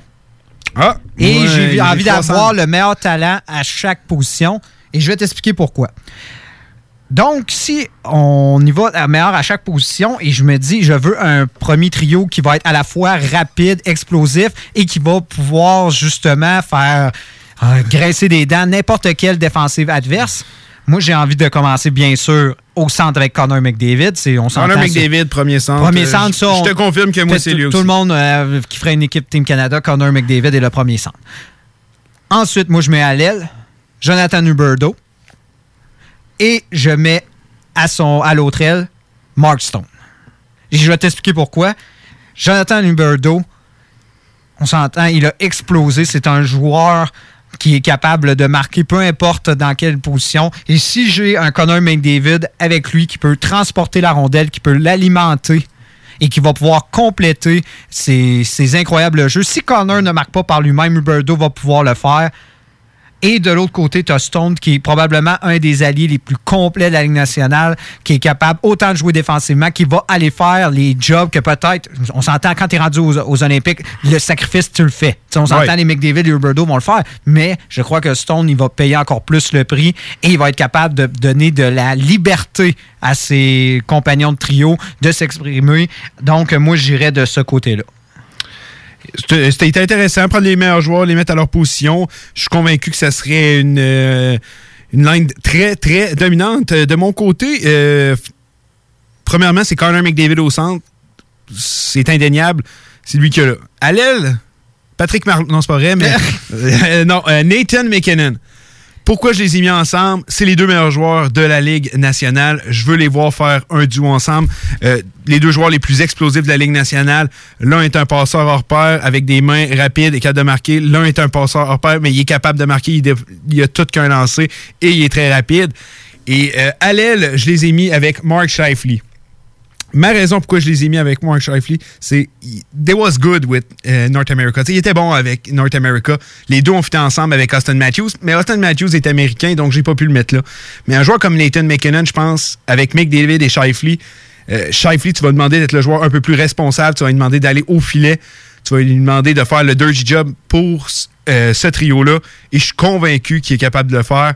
Je suis convaincu que ce trio-là peut connaître un succès instantané. Euh, la raison pourquoi j'ai mis Shifley là, c'est qu'avec McDavid, ça avait tellement fonctionné avec North America. Puis si tu, ce duo-là est capable de fonctionner à nouveau, puis que tu mets un joueur de la trempe de Nathan McKinnon avec eux et que le fit est là, c'est probablement le meilleur trio, un des meilleurs trios de l'histoire euh, du hockey, sans contredit. On se rappellera du trio Marchand, Crosby, Bergeron. Je crois que ce trio-là peut faire encore plus de, de dommages. Moi, la raison pourquoi j'aurais pas mis Nathan McKinnon aux côtés de Connor McDavid, c'est que McKinnon, je le veux au centre. Je le veux au centre, je veux qu'il pivote. Je suis d'accord avec toi. Au centre, c'est là que c'est le meilleur, mais c'est pas comme si on, a- on manquait de centre au Canada. Là. Non, effectivement, mais tant qu'à avoir Nathan McKinnon, Puis, je préfère l'avoir à sa position naturelle. Je suis d'accord avec toi. Sa position naturelle, c'est là qu'il va être le meilleur. Mais les centres qui suivaient par après que j'ai placés, il n'y en a aucun de ces gars-là que je pouvais déplacer. Aucun. J'ai hâte de voir. J'ai hâte de voir. Donc, la deuxième. Je vais, je vais aller de mon côté. Ouais, Euh, vas-y. Je garde Crosby Marchand, mais je crois qu'en 2022, avec toutes les blessures de Bergeron, il y aura peut-être plus sa place sur une top ligne euh, Canada. Mais je vais avec euh, l'allié que tu as nommé, Jonathan Huberdeau. C'est probablement le meilleur allié canadien maintenant. Avec un gars comme Crosby, euh, un marchand de vitesse comme Huberdeau, un gars qui est capable de marquer des buts. Puis on le sait, le, le duo euh, Crosby-Marchand, j'ai même pas besoin de vous en parler euh, plus que ça. On l'a tous vu, comment ça fonctionnait avec l'équipe Canada. J'ai envie que les deux soient encore ensemble. Mais j'ai envie de mettre à Crosby un allié, euh, justement, du talent de Jonathan Huberdeau. Et c'est pour ça que je place les trois ensemble, parce que je suis convaincu que dans Crosby, euh, dans, dans deux ans, Crosby va rester euh, tout aussi dominant. Il faut penser, Sidney Crosby va avoir 34 ans, puis 34 Marchand ans. 33. 33. Je rentre, mais je suis Dans convaincu. une que ligne de plus en plus jeune. Je suis convaincu Mais ils sont tellement talentueux qu'on s'entend. Je crois Ouais. que aussi, ils vont être performants s'ils restent bien sûr en dehors des blessures. En Ça, c'est le talon d'Achille. C'est sûr que si. Marchand a une grosse blessure, Crosby, euh, lors des deux prochaines saisons, ma réponse va être différente. Mais en ce moment, comment je vois les deux jouer, euh, Crosby, lorsqu'il est en santé, c'est encore l'un des meilleurs joueurs de la Ligue nationale. Et euh, Marchand, il a beau jouer avec Bergeron, Pasternak, il, il a sa place sur ce trio-là. Et je crois qu'il y a encore une place avec euh, Équipe Canada sur une top line. Bergeron, je l'ai enlevé justement. Beaucoup, beaucoup de blessures au courant des dernières au courant de sa carrière, on se le cache Il va pas. avoir 36 ans. Il va avoir 36 ans. Je pense qu'il va être écarté euh, au minimum euh, des top lines et que la marchand Crosby Bergeron ne reverra pas le jour avec équipe Canada. Et moi, pour le deuxième trio, j'y suis allé justement avec Nathan McKinnon au centre parce que je te l'ai dit, je veux Nathan McKinnon au centre du deuxième trio. Je l'ai mis avec euh, Brandon Point et Steven Stamkos. Je vais t'expliquer pourquoi. Je trouve que Team Canada a toujours bien performé lorsqu'il euh, y allait de pair de joueurs qui ont joué ensemble, qui se connaissent, tout ça. Et on s'entend, Nathan McKinnon, de lui n'importe qui, va être capable de produire. Si en plus tu lui donnes des joueurs aussi talentueux que Brandon Point et Steven Stamkos, on s'entend, ça va être ravageur. Et Stamkos peut très bien jouer allié. On sait euh, qu'il va être dangereux également en avantage numérique. Brandon Point peut également jouer allié. Donc, euh, j'ai pas peur de les voir justement aux ailes de Nathan McKinnon. Ils sont tellement talentueux. Ils ont- et tu en as parlé justement de Nathan McKinnon. Inutile de vous en reparler. C'est un des meilleurs joueurs, si c'est pas dans les meilleurs joueurs de la Ligue nationale. Donc, je le veux à sa position naturelle au centre, pivoter le deuxième euh, trio auprès de Stamkos et Point. On s'entend, peu importe les trios qu'on fait, la date de Ah. tout moi, c'est dominant. C'est dominant. C'est- c'est dominant. Ça reste à voir en 2022 comment les joueurs euh, vont avoir évolué. Puis euh, aussi l'entraîneur euh, qui va être en poste, qui va décider ça. Euh, tu sais, ça peut arriver qu'il dit OK, moi je veux des duos comme on faisait dans le temps, je veux les joueurs meilleurs à leur position. Puis tout ça, puis ça serait une très bonne philosophie où il dit Ah non, moi je veux y aller avec les meilleurs, avec les meilleurs, tout ça. Puis les deux peuvent fonctionner. De toute façon, tu as tellement de talent avec l'équipe canadienne que tu as une pleine attitude pour faire ce que tu veux avec les trios. Et au final, ça va être dominant. Alors, on va aller de- du troisième trio. Je pense que ça va se ressembler. Euh, vas-y. Ah non, euh, ouais, peut-être. Vas-y. Euh, moi, de troisième trio, ben, le fameux deuxième trio que tu as parlé, moi, c'est là que je le fais en troisième. La, la seule différence, c'est qu'au lieu d'avoir Crosby marchand avec Huberdo, moi, je le mets avec euh, Ryan O'Reilly qui deviendrait. Moi, je l'ai toujours dit, c'est. Ryan le- O'Reilly, je suis pas capable de le tasser de sa position. Même si tu me dis que Bergeron O'Reilly, ça se ressemble, puis tu dis que tu vas aller placer là, mais trop bon au centre des mises au jeu. Tu me dis, il peut, il peut aller jouer là, il peut prendre des mises au jeu. Crosby, c'est un des meilleurs. Moi, c'est pour ça, O'Reilly, je suis incapable de le tasser de sa position. Mais c'est pas, c'est pas un mauvais poids, parce que comparer O'Reilly à Bergeron, c'est une très belle comparaison. Puis si ça peut fonctionner, on se rappelle des dommages que cette ligne-là faisait. là. Oui, c'est ça. Fait que O'Reilly serait une version justement plus jeune de Bergeron et je crois qu'il va être aussi performant dans Ah, deux ans. suis convaincu. Donc, je le oui. verrais très bien. Je suis d'accord avec toi. Tu vas avoir O'Reilly au centre, Ah, je- mais c'est un dilemme qu'on comme tu comme tu- tantôt, moi je dis moi je veux Nathan McKinnon au centre. Toi, tu dis je suis capable de sacrifier Nathan McKinnon au centre. Toi, je vois que ça serait plus tu veux conserver les centres qui sont capables de justement d'être très performants aux mises au jeu. Oui, effectivement. Puis tu vas le comprendre avec euh, comment mon, euh, mes- mon quatrième trio a été euh, construit. Et ton troisième trio, c'est? Mon troisième trio, premièrement, on parle de duo. Tavares-Marner, j'ai pas envie de les séparer, puis les deux joueurs sont avec Équipe Canada. Et euh, j'ai envie de placer avec un joueur euh, de la trempe de Brandon Point, euh, tellement rapide, tellement talentueux ce joueur qui est Brandon Point. Je pense qu'on sait que aussi que Tavares est capable de jouer des deux sens de la glace. Marner a prouvé qu'il est capable de, se mettre devant les lancers quand ça comptait. Donc, ça serait, je crois, un trio qui pourrait être à l'attaque et faire les sacrifices défensivement sans problème. Donc, Marner, Tavares, Point, pour moi, c'est mon troisième trio. Euh, je vais y aller avec ma fourth line et là, tu vas comprendre. Moi, j'arrête pas de le répéter euh, à chaque fois qu'on décortique des équipes et tout. Une équipe, ça se construit avec un premier trio, c'est ça, un deuxième trio, c'est ça, un troisième trio, c'est ça, un quatrième trio, c'est ça. Puis là, je viens de te faire la ligue qui est capable de marquer des buts et que, oublie ça, marquer contre eux, c'est impossible. Je suis allé avec le Sean Couturier, Ryan O'Reilly, Mark Stone. OK, là. C'est offensif, talent indéniable, mais talent défensif indéniable. Donc, selon moi, euh, avec une ligne comme ça, euh, les grosses minutes, quand le Canada, mettons, on mène d'un seul but, l'équipe adverse euh, pousse, pousse pour marquer des buts, t'envoies cette ligne-là, il n'y a pas de danger. Moi, c'est comme ça que je le vois. Mais ils peuvent aller marquer un but. Là. C'est ça, c'est une ligne très hermétique, mais qui, si on lui donne un peu d'espace, va être capable de marquer les buts sans aucun problème. Si on Il pas de talent offensif là-dedans. Non, non, c'est tous des gars de 60 Mais points en c'est tous des gars qui, ça. peuvent gagner le, le trophée, euh, euh, parce que je veux Le trophée dire, Selke. Selke. Ouais, c'est tous des gars qui peuvent le C'est ça, gagner. c'est trois gars qui peuvent gagner le trophée Selkie. La même. Ils, vont- ils peuvent être nominés les trois cette année pour Selkie. Là. T'es Ouais. as tous sur une même line. Je trouve que c'est dangereux. Ah oui, ça serait totalement. Je comprends l'utilité de ce quatrième trio-là, puis c'est une excellente idée. Moi, c'est sûr.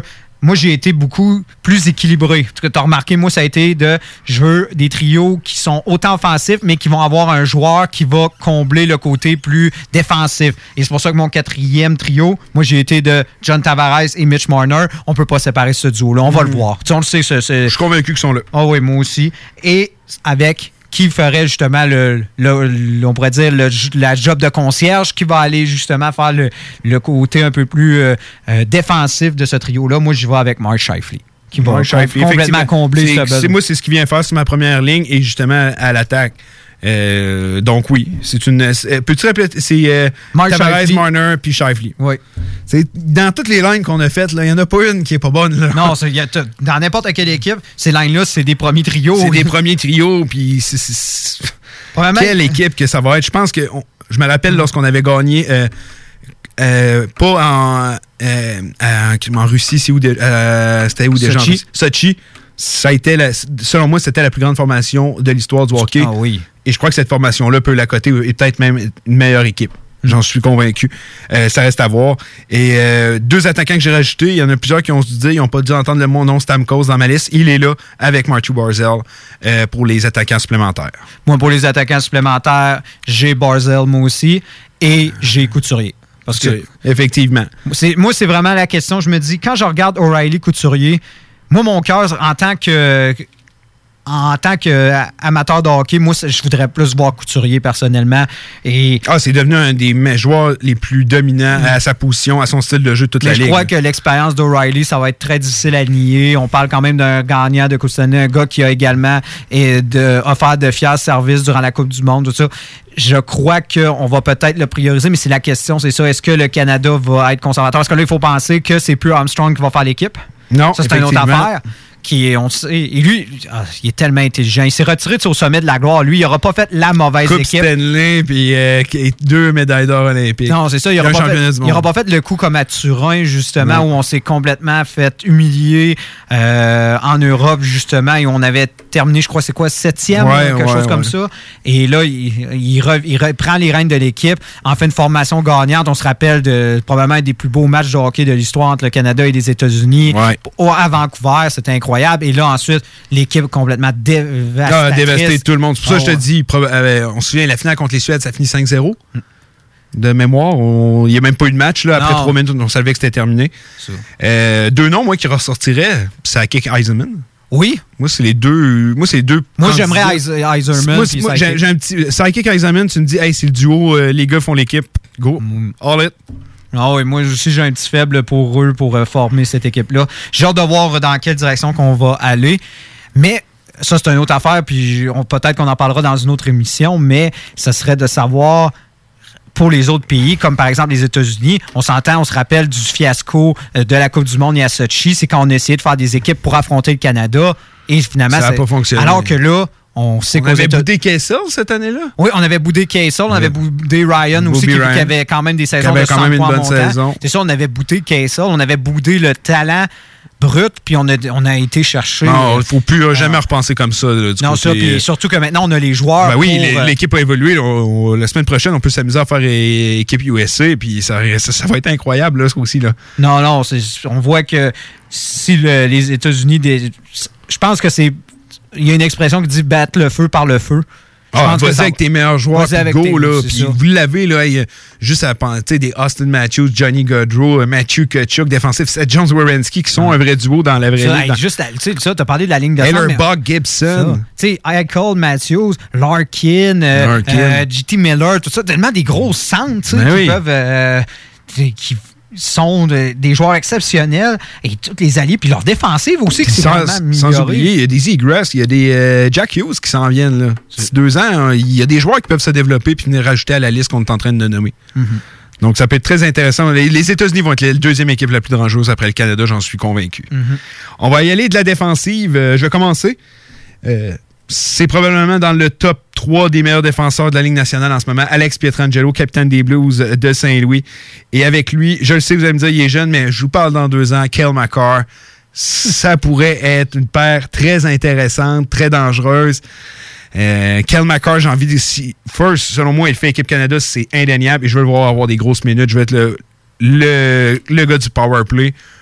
Puis si tu le mets avec un gars du talent de Pietrangelo, qui d'après moi va être tout aussi dominant dans deux ans, euh, je crois qu'on va avoir la meilleure paire de tout le tournoi. Mhm.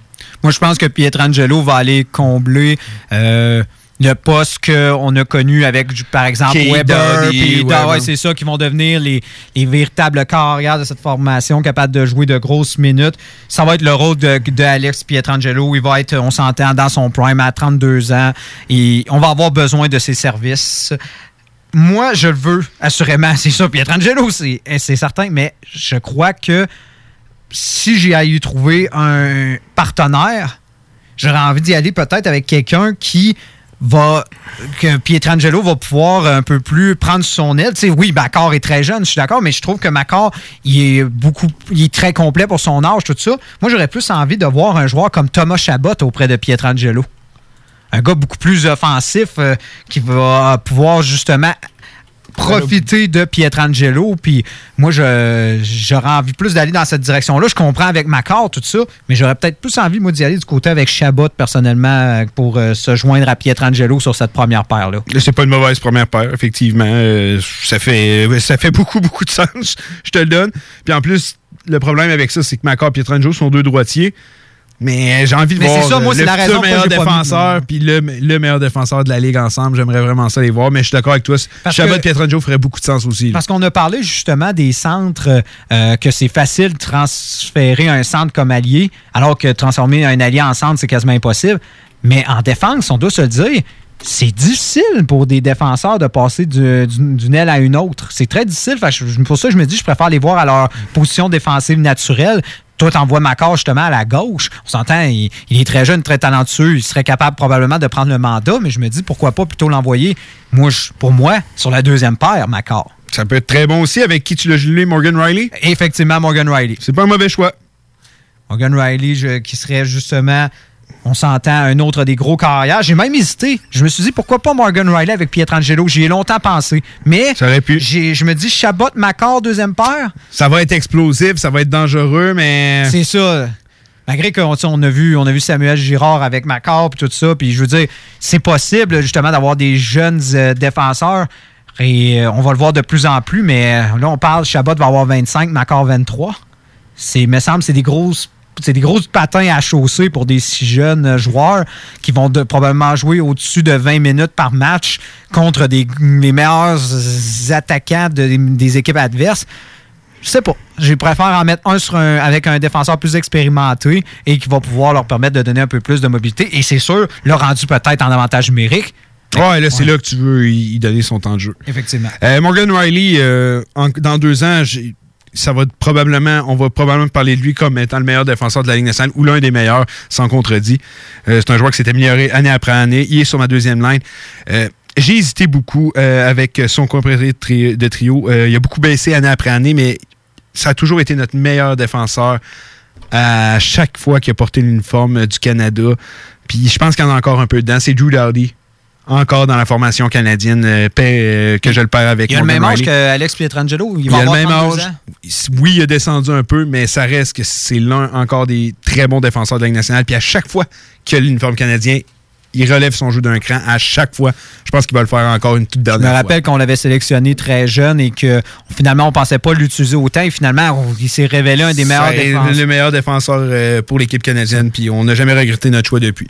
Ce qui fait mal cette année, moi je dois l'avouer, c'est on a, on a beaucoup aimé aller euh, avec des sais, On se rappelle justement de Mister. puis Mister, Pietrangelo. Et ça me surprend que tu n'as pas voulu y aller de. Moi, j'ai longtemps hésité. Euh, Pietrangelo par Aiko. On n'y a pas parlé. Ouais, j'ai euh, pareil quoi répète dans ma liste, j'ai beaucoup hésité. Moi tout, c'est ça. C'est que je prends en considération que c'est dans deux ans. Tu sais, Brett Burns, je, je l'ai même pas mis là. Hmm.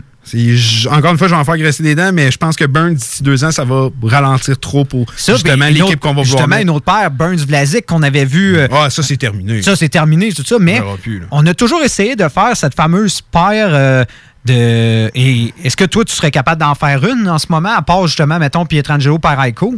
Non. Non, c'est Aucune. Pas pour l'instant. On s'en parlera dans deux ans, mais pas pour l'instant. Hmm. Je vais hâte de voir justement, peut-être que.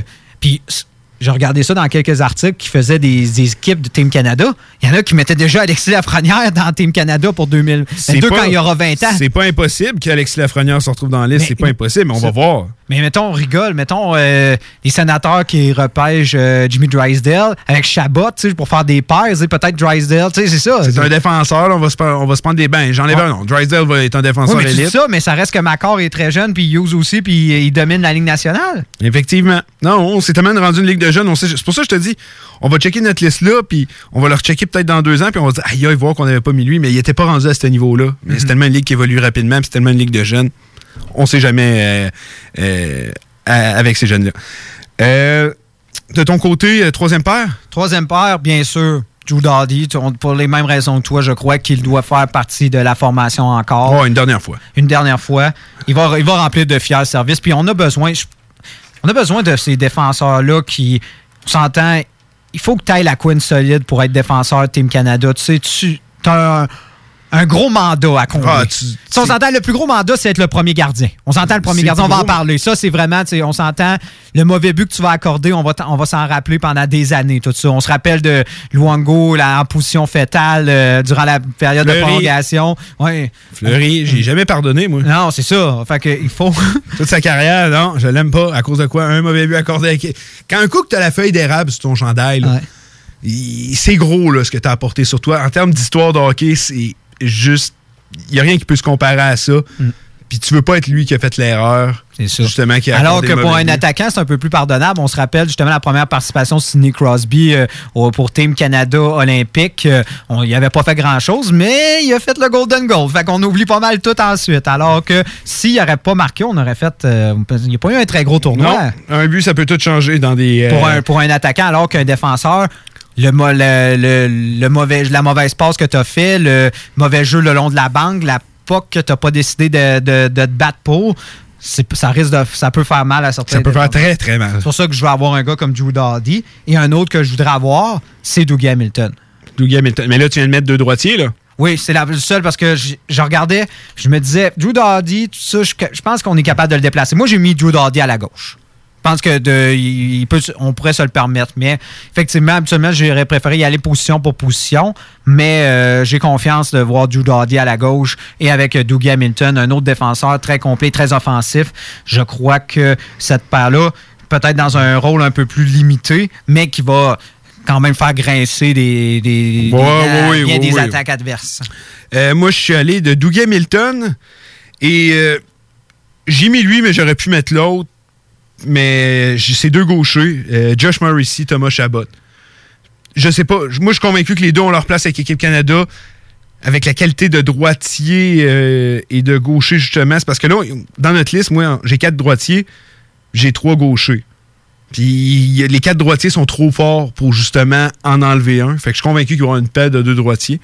En tout cas, si les joueurs continuent à être dans euh, leur évolution comme ils font là. Mais Chabot Morrissey ont leur place aussi avec Équipe Canada. Euh, Josh Morrissey, c'est un des défenseurs. C'est le défenseur qui fait le moins d'erreurs dans sa zone depuis les trois dernières années. Euh, tellement solide défensivement, très bon offensivement pour relancer l'attaque, possède un, bon lancer. Toba Chabot, on le connaît, c'est ses capacités offensives euh, hors du commun. Euh, c'est beaucoup amélioré défensivement depuis euh, son arrivée dans la Ligue nationale. Donc, euh, je pense qu'on va avoir un- une belle bagarre entre les deux pour voir qui va être capable d'être le coéquipier d'Hamilton sur la dernière paire. Et toi, ton euh, défenseur supplémentaire? Ben, c'est Josh Morrissey pour cette Je raison. pense qu'il n'y a personne d'autre que lui qui peut être sur cette liste-là. Euh, qualité de défenseur euh, de Josh Morrissey, c'est indéniable. C'est l'un des défenseurs, c'est pas le défenseur le plus fiable de la Ligue nationale en ce moment. Et comme tu as dit, euh, il y a encore des défenseurs qui vont être des conversations, mais on imagine qu'après deux ans, surtout qu'ils commençaient à avoir tranquillement une, une certaine baisse de régime, risque, ça risque d'augmenter avec les deux prochaines années. On a parlé justement de Brad Burns, tout ça, mais si on aurait une équipe actuelle, il y aurait des joueurs comme justement Brad non, Burns c'est ça, la, liste est différente. La liste est actuelle, très différente. Puis on prend toujours, comme on s'est dit, en considération que la courbe d'évolution de Macor et Chabot euh, continue, c'est ça? Bon, effectivement. Parce que si euh, on sait que c'est déjà des joueurs exceptionnels, mais il faut qu'ils le demeurent et qu'ils évoluent leur jeu parce que on peut pas avoir. Ça, je pense que c'est très important. Puis je pense Team Canada l'a démontré quand ils faisaient la sélection de leurs défenseurs. C'est pour ça que quand on a eu un Piqué Souben qui avait remporté un trophée Norris et qui était le meilleur pointeur au niveau des défenseurs, on l'a pris dans l'équipe, mais on l'a pas fait jouer. Non, Presque non, pas. non. On se rappellera aussi avec Saint-Louis euh, quand euh, Babcock a dit qu'il ne on- voulait pas. Parce que il l'a pris parce que c'était. Il y avait eu un blessé puis Ouais, qu'il l'avait acheté parce que c'était le meilleur pointeur, mais il ne voulait pas. là. Même chose, pas on avait parlé de Giroud aussi, qu'on n'a presque pas fait jouer, alors pas. que c'était le meilleur pointeur des, des- au total des cinq dernières années. Effectivement. Qui est un gars régulier. Mais comme je te dis, c'est pas. Tu pognes- si tu veux gagner, il faut pas que tu pognes nécessairement tous les meilleurs joueurs. Il faut que tu pognes des joueurs qui vont gagner. Comme avait dit un certain Herb Brooks. là, c'est Ouais. c'est- ça, c'est- mais c'est compareil, mais c'est ça. Euh, Taylor Hall n'est pas dans nos listes, puis pourtant, c'est un des meilleurs ça, non, c'est ça. Taylor Hall, les Matt Duchesne de ce monde, tout Duchesne, ça. je pense qu'il y a trop rapport, par contre, Mais il y a, plein d'autres joueurs qui. qui, qui- tu sais, les. Seguin, un autre bel exemple. Effectivement. Mais si tu veux la meilleure équipe, je pense que c'est elle que j'ai mis sur. À mon avis, à moi. Euh, on va aller des gardiens et des coachs. On va un peu euh, enrouler ça. Ça fait quand même un bon un bout qu'on est là-dessus. Euh, dans les buts, moi, et mon numéro un, c'est Carter Hart. Si je vais avec la courbe d'évolution, selon moi, Carter Hart est le meilleur gardien de la Ligue nationale dans deux ans. Donc, euh, je ne verrais pas pourquoi ce ne serait pas lui euh, devant les filets. Moi aussi, j'ai mis Carter Hart euh, et j'y allais d'une la logique que ce gars-là a déjà très bien performé. Avec l'équipe Canada, on, ça. on lui doit une médaille d'or junior. Et je crois que. Et c'était, je crois, la plus belle qualité de Carey Price, justement, qu'on l'a vu avec Team Canada et à la Coupe du Monde. C'est. Tu dois avoir une tête d'acier. Tu sais, il faut rien te rendre dans la tête. Tu sais, Il faut vraiment que. Quand tu fais ta job, on s'entend. Quand tu as une formation comme Team Canada, il y, en a, il y a très peu de chances que tu aies des retours. Il y a très peu de chances que tu aies des mauvais Mais l'arrêt, il faut que tu le fasses. C'est ça, ce fameux, c'est ça. Il va falloir que tu fasses ce fameux premier arrêt-là. Et je crois que Carter Hart, c'est ce genre de gardien. Ouais, c'est le genre de gardien qu'il faut dire hey là, on a besoin de trois bonnes games de suite si on veut gagner l'or. Mm. Envoie, envoie Carter Hart, je suis sûr que c'est là. C'est ça. On va avoir besoin de quelqu'un de réglé comme une montre suisse qui va t'offrir. Il faut. C'est ça parce qu'il faut penser que c'est un match. Donc, il faut que ce soit un gardien qu'il ne peut pas te donner une contre-performance. Il faut que tu sois sûr. Non, que... il faut que tu sois sûr de l'homme que tu as devant toi parce que si tu perds à cause de lui, ça peut être terminé puis le Canada peut finir en quatrième ou cinquième Mhm. place. Euh, deuxièmement, tu as, décrit Carter comme ça, je le décris comme ça, c'est à contre-cœur Jordan Bennington. Effectivement. Euh, sans aucun doute, lui aussi, c'est le genre de gars que hey, on a besoin d'une victoire à soir. Ok, je, je suis votre homme. Il l'a démontré Il à l'a démontré. Regarde, ça, il y a une coupe sa Coupe Stanley. Stanley, euh, la remontée des Blues, c'est lui. Jordan Bennington, en ce moment, est l'un des meilleurs gardiens de la Ligue. Et pour terminer, euh, je pense que j'y vais avec Carey Price. Ouais, moi aussi. Euh, L'expérience qu'il peut amener aux jeunes, euh, il l'a vécu par le passé. Je le mets pas dans les filets. Euh, je vois, je pense que Hart et Bennington, dans deux ans, vont avoir plus leur place que Price, mais avec l'expérience de Carey, je pense que ça peut être très bon de l'avoir dans le vestiaire, justement, pour ces deux jeunes-là. Mhm. Comme l'avait fait euh, un certain Mike Smith aussi, que, Mike Smith, qui, ouais. qui- qui était dans la formation. Ben, c'est- c'est pas. Bro- non, c'est-tu Brodeur qui l'avait fait? Non, ou non, Luongo l'avait fait quand la- à, Sochi, à Sochi. Ouais, non, mais il était le deuxième gardien. Il était deuxième? Deuxième, puis justement, c'était Mike Smith qui était le troisième. Ah, ok, ça se Puis l'autre la- l'autre année, justement, dans le fond, si on se rappelle bien, c'est. Au départ, ça devait être Luongo, puis c'est Kerry Price, finalement, qui, qui, qui est de- qui a été le gardien numéro un, ça a été Luongo le deuxième, et c'était Mike Smith. Mais Mike Smith, c'était un peu comme dans. Tu te rappelles l'histoire d'André Roy euh, avec Tampa Bay, le, le gars qui avait le fait. clown, ouais. C'est ça, Mike Smith, c'était le clown. C'était- un. Ouais, ça, c'est ça. Puis il disait que même si ce gars-là, c'est ça, il a pas joué de match, tout ça, il a vraiment beaucoup aidé la formation. Puis il, il- il- il aidait à, à remonter le moral des joueurs, tout ça, parce que justement, lui, il était assis, il était dans les gradins, il regardait les matchs, tout ça, puis il, il remontait le moral, il comptait des jokes. Puis, mais tu sais, c'était un joueur, justement, qui était un peu le clown. Puis je pense que tu en as besoin d'un. Puis je pense que Carey Price. euh, lui, ça va être plus, il va apporter justement une tête plus froide, tu sais, il va- puis ça va faire du bien justement aux jeunes parce que là, on parle, on va avoir un gardien, si Carter Hart le fait, de 23 ans. Oui, ça va être un jeune gardien. Mais rappelle-toi quand euh, euh, Carey Price est arrivé avec l'équipe Canada pour la première fois, il n'était pas bien plus vieux que ça non plus. Là. Il devait avoir quoi, 25? Quand on est allé remporter à Sochi, il faut penser, ah non, il était pas vieux, il était, Il était pas, il était pas vieux non plus. Non, non, effectivement. Puis Hart est en train de prouver qu'il est déjà l'un des meilleurs gardiens de la Ligue. Fait que, puis il a eu du succès avec l'équipe Canada. Euh, je le vois là amplement. Euh, du côté des entraîneurs, euh, moi, mon entraîneur va très énormément te, te stupéfier peut-être. Vas-y des, des trois tiens. Puis juste pourquoi le premier? Moi, mon premier, euh, ce serait Barry Trotz. Barry Trotz, excellent. Ensuite, mon second, ça serait Kenville. Et ce serait Cooper. OK, excellent. Je pense que c'est Trotz. C'est un très bon choix. J'ai failli le mettre, je l'ai mis deuxième. Euh, John Cooper, c'est mon troisième.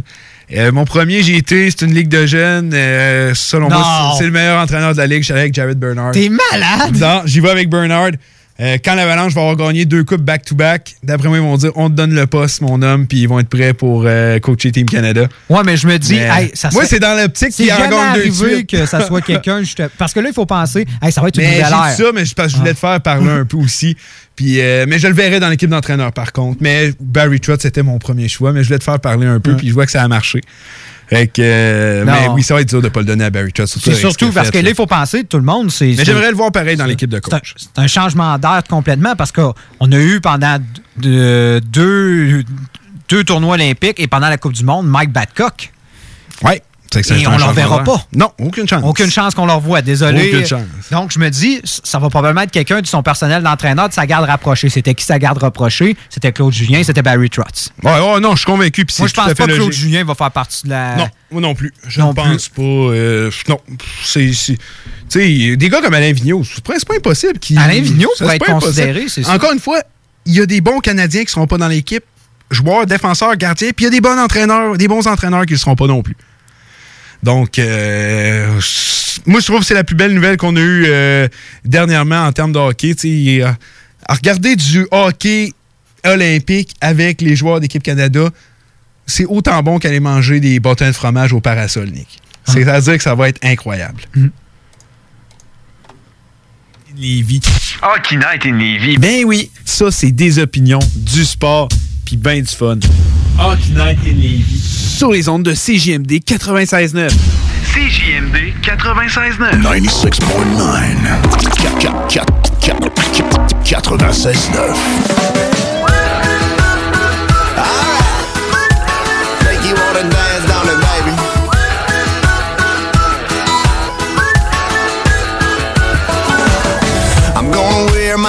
flip flops and I'm gonna play some flip cup and rock a little bit of hip hop and Haggard and Jagger and throw a 20 on the cornhole game.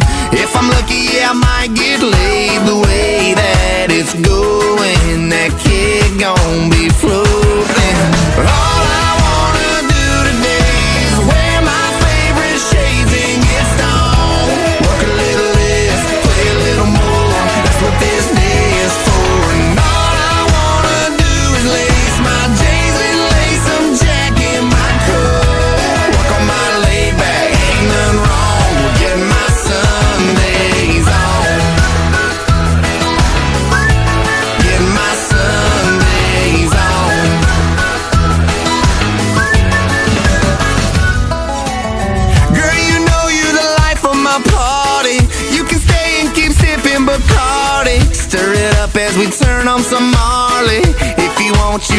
You on my Harley. I'll sit you up on the kitchen sink and stick a pink umbrella in your drink. The way that we're feeling, we gone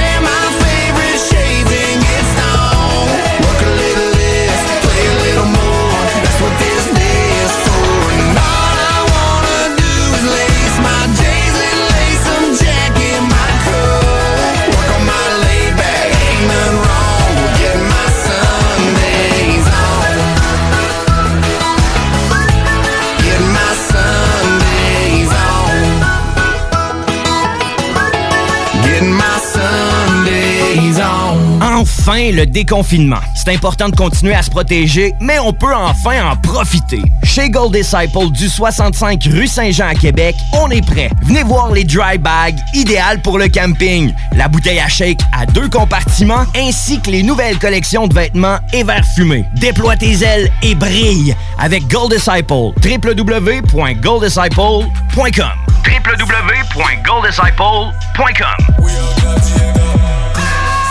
Pour écouter un bon film, rien n'équivaut au cinéma Lido et des chutes. Propriété de Sylvain Gilbert, un gars de la région qui redonne énormément à sa communauté. On ne recule devant rien pour vous donner la meilleure expérience possible. Pourquoi aller se corder comme des sardines ailleurs? Il y a des gens de Québec qui traversent juste pour ça. Le cinéma Lido et des chutes, c'est là qu'on se fait notre cinéma, pas ailleurs. Visitez le ciné-détente pour les horaires, les spéciaux, les offres corporatives et bien plus. Cinéma Lido et des chutes, le cinéma à son meilleur.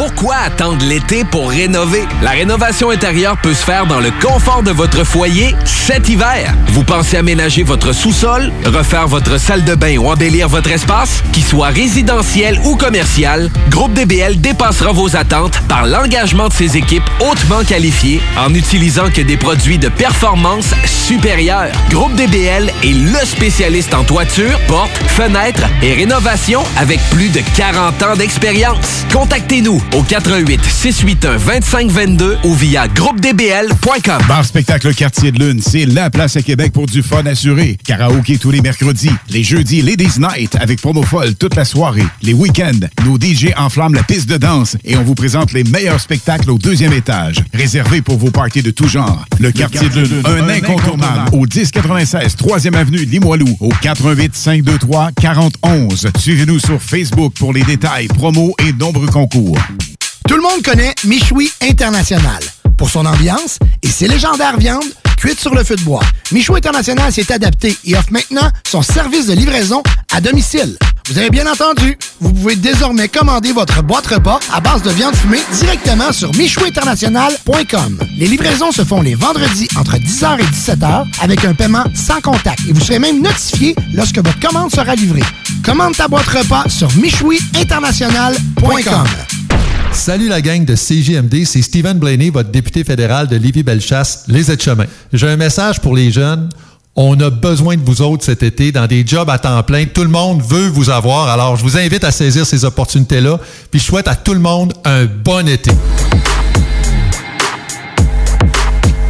CJMD 96.9, l'alternative radio.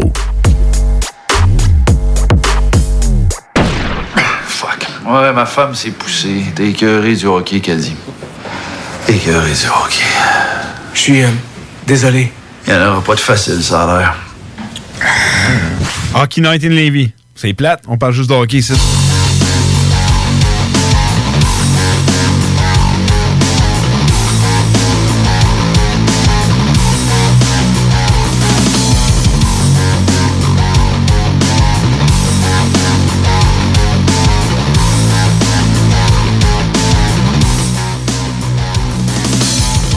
On est de retour à Hockey Night in Levy.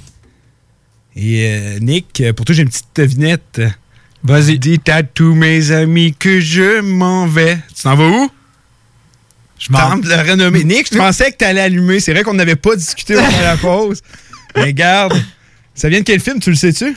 Euh, non, ça me dit absolument rien. Qui pourtant, moi, une assez bonne culture cinématographique. C'est peut-être. euh, des fois, c'est pas le.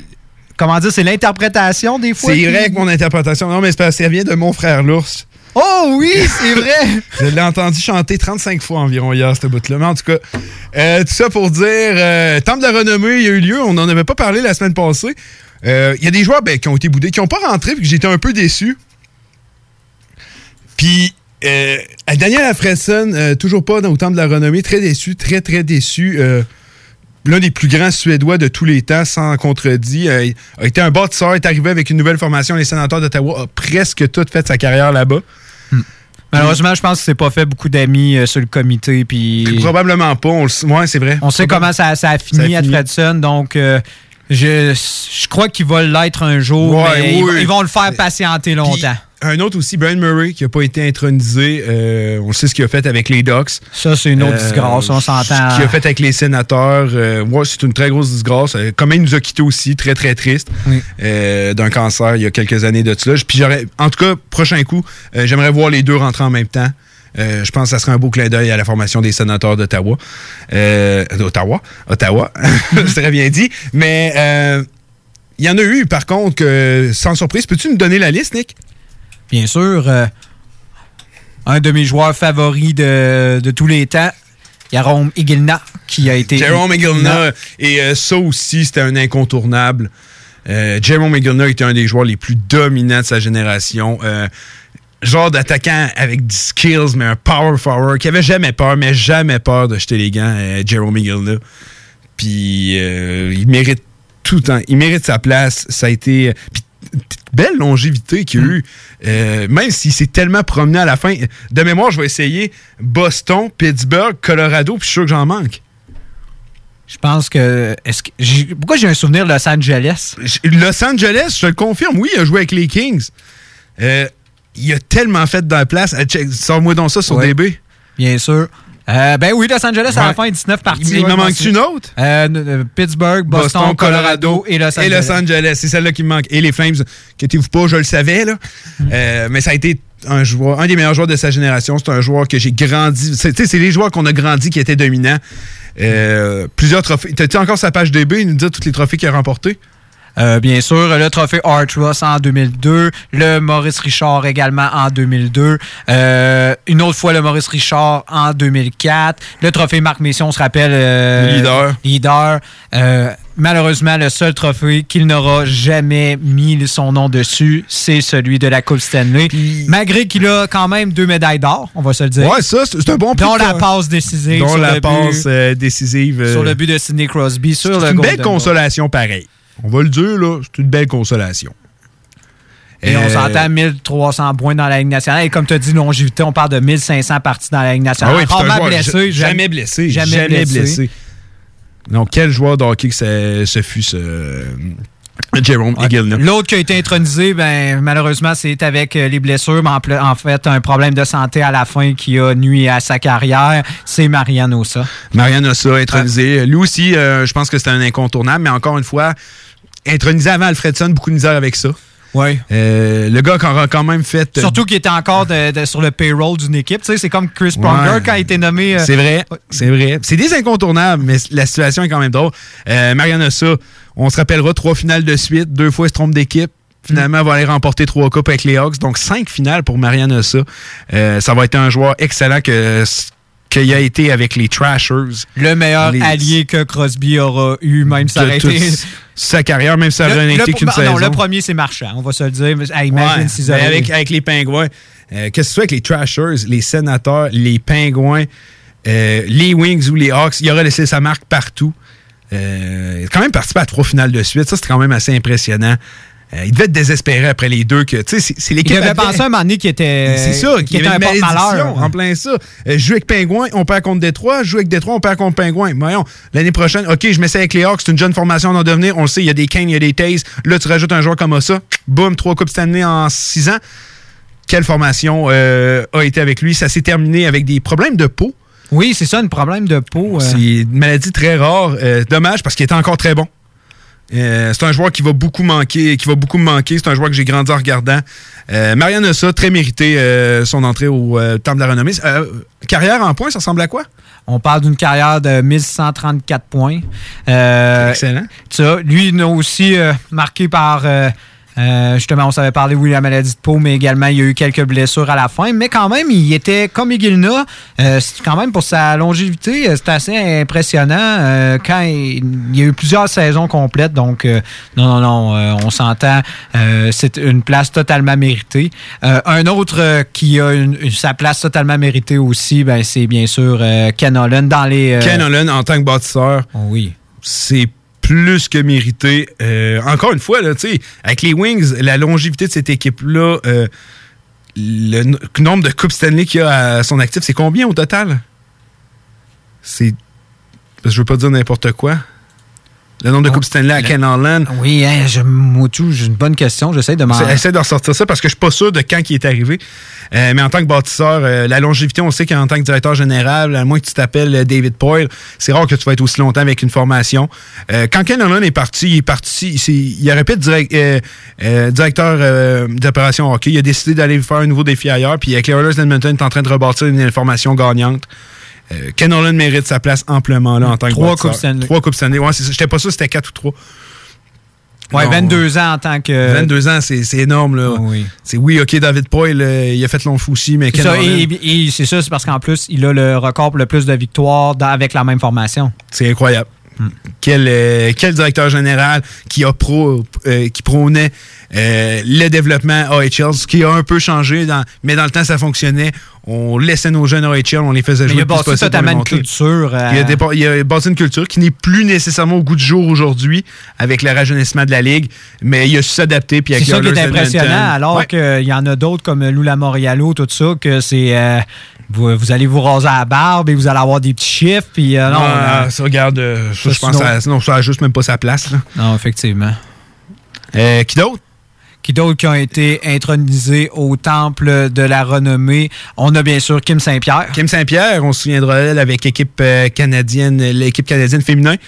Euh, encore une fois, Kim Saint-Pierre va avoir été l'une des visages les plus marquants du hockey, euh, en tout cas pour une Québécoise du hockey canadien euh, lors de ces années. Euh, je me rappelle des années avec Ellie Wickenheiser. Encore une fois, euh, quand le hockey s'en va aux Olympiques, puis c'est du hockey féminin, j- j'adore écouter du hockey féminin, mais aux Olympiques, ça a une touche spéciale. Puis Kim Saint-Pierre nous a fait rêver pendant plusieurs ça, années. trois, mais, trois médailles olympiques. Trois mais médailles également olympiques, cinq médailles de championnat du monde. C'est incroyable. Huit médailles pour une athlète, c'est incroyable. En plus, c'est une fille de chez nous, c'est toujours le fun euh, de voir des Québécois euh, avoir autant de succès sur le plan euh, bon, euh, euh, du hockey international comme ça. Puis Kim Saint-Pierre, c'est très mérité. Un autre, lui, intronisé pour sa carrière euh, de joueur, euh, parce qu'on sait qu'il a également eu une carrière en dehors. euh, ensuite, c'est Kevin Lowe. Kevin Lowe, oui, aussi. euh, ouais, mais lui, en tant que bâtisseur ou joueur? qui En était- tant que joueur, c'est ça. Il, était aussi- en tant que joueur. C'est qui- ça, oui, oui. Bâtisseur, euh, je, prenez-vous une petite retenue. Oui, c'est ça, oui, mais on se comprend, mais. Mais quel joueur de hockey Je voulais aussi, été? spécifier, c'est pour ça que je voulais spécifier ça, avec toi, parce que je savais que t'allais, c'est pour ça. Mais oui, c'est plutôt pour sa carrière euh, que, qui a été intronisée euh, et non, euh, c'est, comment dire, juste- c'est ça, c'est. Ça a été un bon joueur de hockey. Ça a été un bon joueur de hockey, on va s'en- Dans la dynastie des Oilers d'Edmonton. Oui. Ah non, sur- surtout on s'entend. hey, c'est combien? C'est, je pense lui, lui, il a été là sur toutes là, les, les Coupes Stanley qui ont remporté. je ne m'abuse, oui. là. Dans mon souvenir, moi aussi, il me semble qu'il était là à toutes leurs. Ouais, je crois que oui. Ben, il a fait toute sa. Lui, ça a été. ben, il a fait presque toute sa carrière avec les Oilers. Il a passé avec les Rangers, je pense, trois ou quatre saisons. Euh, ensuite, de faire un retour avec euh, les, euh, les Oilers d'Edmonton.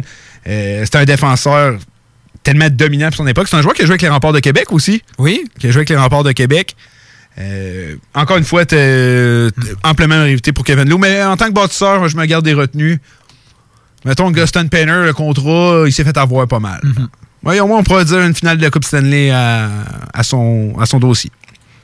Effectivement. Et le dernier et non le moindre, avec euh, Doug Wilson, qui a été euh, intronisé, le défenseur euh, des Blackhawks de Chicago, qui a eu une, très, très bonne carrière également. On parle de 827 points pour un défenseur, c'est tout à fait exceptionnel. Dans, la période où on s'entend, Chicago, c'était pas la période la plus glorieuse, mais il y a quand même eu une participation, quelques participations en série, mais...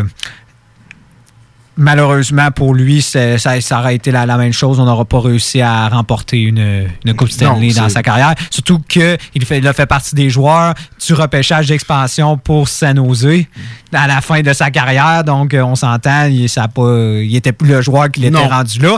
Mais il pourra dire qu'il a fait partie de- d'une équipe d'expansion euh, de ce repêchage et qu'il aurait été euh, sélectionné euh, dans dans ce qui a été finalement la future franchise des Sharks euh, de San Jose. Euh, pour, avant de terminer, mettons, y a-t-il un gars que t'aimerais ça voir euh, arriver au Hall of Fame? Moi, j'en ai un, non, en tête, là? Moi, que je pense qu'il. Ben, on t'en a parlé, mais c'est sûr, euh, Fredson, mais. Moi, c'est vraiment parce que quand j'étais jeune, mon équipe favorite, c'était les sénateurs. J'adorais cette formation et je, trouve ça déplorable que Daniel Alfredson n'y soit pas là. Alors que certains noms, des fois, je, j'étais comme. Guy Carbonneau, j'y enlève rien, ça a été tout qu'un joueur, mais Daniel Frenson a été, je pense, pour les sénateurs d'Ottawa, beaucoup, beaucoup- beaucoup plus grande figure pour cette formation que Guy Carbonneau l'a été avec le Canadien de Montréal. C'est sûr que le Canadien, l'histoire derrière, c'est sûr que c'est tough être une grande figure euh, pour cette formation-là, mais Daniel Fredson a sa place, euh, selon moi. Et là, la personne que je voudrais le plus le voir être intronisé au temple de renommée, et ça arrivera jamais, c'est Dale Hunter. Non. En tant que bâtisseur. Un autre- un autre, aussi, En tant que joueur. Hey, plus de 3000 minutes de pénalité, plus de 1000 points en carrière. Euh, Les Knights de London, c'est la plus grande exemple de réussite à travers, de développement de jeunes joueurs de hockey à travers la- toute la planète. là. Il n'y a aucune équipe qui a fourni le plus de joueurs, des joueurs de talent comme Dale Hunter. On l'a dit, c'est l'école des Hunter. Il est allé remporter en plus une médaille d'or cette année. Euh, mais il n'est pas apprécié de les personnes, euh, justement, du comité. Et il n'en fera jamais partie du temple de la renommée, mais pourtant, c'est un des gars qui mériterait le plus, que Ouais. ce soit joueur ou bâtisseur. Mais tu sais, moi qui est un amateur de cinéma, euh, quand tu envoies un doigt d'honneur, on pourrait dire, à l'Académie, comme le, le fait par exemple Scorsese dans le temps, euh, ça prend. ça, un moment donné, ils finissent par reconnaître. Peut-être qu'un jour, Ils il va finissent, l'être. C'est ça, je dis qu'un jour, ça va arriver, mais ils vont les faire patienter. On s'entend, Scorsese, c'est en 2005, donc il y avait autour de 60 ans. Quand, alors que- Ah, il était temps, ça- Scorsese, il était temps, euh, fait que je me dis, pour un pour euh, Dale Hunter, peut-être qu'on va le faire. Moi, ce qui me fait le plus de peine, c'est quand ça, le joueur décède, qu'on décide d'accélérer les choses. Moi, je trouve ça d'une tristesse. euh, c'est pour ça que je suis triste de pas. Mais tu sais, on s'entend Murray est encore en fonction quand c'est arrivé. Ben, on s'entend en fonction. Il a essayé, il s'est battu jusqu'à la fin en espérant que euh, puisse euh, reprendre ses- les fonctions. Puis à un moment donné, malheureusement, la maladie l'a emporté.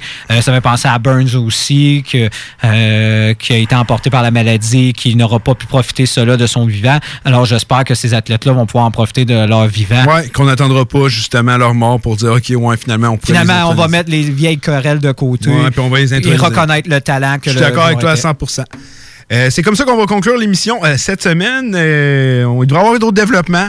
Euh, justement, on devrait officialiser la nouvelle en- entente collective entre les joueurs et les dirigeants de la Ligue Ça risque nationale. d'arriver cette semaine parce qu'on Oui. on ça mentionne, la, mentionne date du 13 ju- juillet, donc c'est assuré que ça va être signé avant le 13 juillet. Effectivement, je suis convaincu que c'est cette semaine.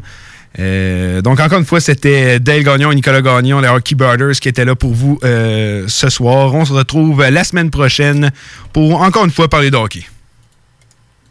Les Canadiens de Montréal sont sélectionnés. Winnipeg Jets are proud to select. The Edmonton Oilers would like to select. The Halifax Mooseheads. From the Erie Otters. Of the Finnish Elite League. Nathan McKinnon. Connor McDavid. Patrick Laine. Jesperi Kotkaniemi. La station CGMD de Lévis est fière de sélectionner Dale et Nicolas Gagnon. The Hockey Brothers, les top prospects du hockey radiophonique à Québec. Chaque jour, la crise du coronavirus apporte son lot de bouleversements et le journal de Lévis œuvre à vous rapporter ce que vous devez savoir sur cette situation exceptionnelle. Retrouvez toutes les nouvelles touchant cette situation sans précédent sur notre site web, lejournaldelévis.com, ainsi que notre page Facebook et notre fil Twitter. Bar Spectacle Quartier de Lune, c'est la place à Québec pour du fun assuré. Karaoke tous les mercredis. Les jeudis, Ladies Night avec promo folle toute la soirée. Les week-ends, nos DJ enflamment la piste de danse et on vous présente les meilleurs spectacles au deuxième étage. Réservé pour vos parties de tout genre. Le Quartier de Lune, un incontournable au 1096 3e avenue Limoilou au 88 523 4011. Suivez-nous sur Facebook pour les détails, promos et nombreux concours. Tout le monde connaît Michoui International pour son ambiance et ses légendaires viandes cuites sur le feu de bois. Michoui International s'est adapté et offre maintenant son service de livraison à domicile. Vous avez bien entendu, vous pouvez désormais commander votre boîte repas à base de viande fumée directement sur michouinternational.com. Les livraisons se font les vendredis entre 10h et 17h avec un paiement sans contact et vous serez même notifié lorsque votre commande sera livrée. Commande ta boîte repas sur michouiinternational.com. Les légendaires Guérilla Poubelle sont de retour avec leur cinquième album, La Nuit.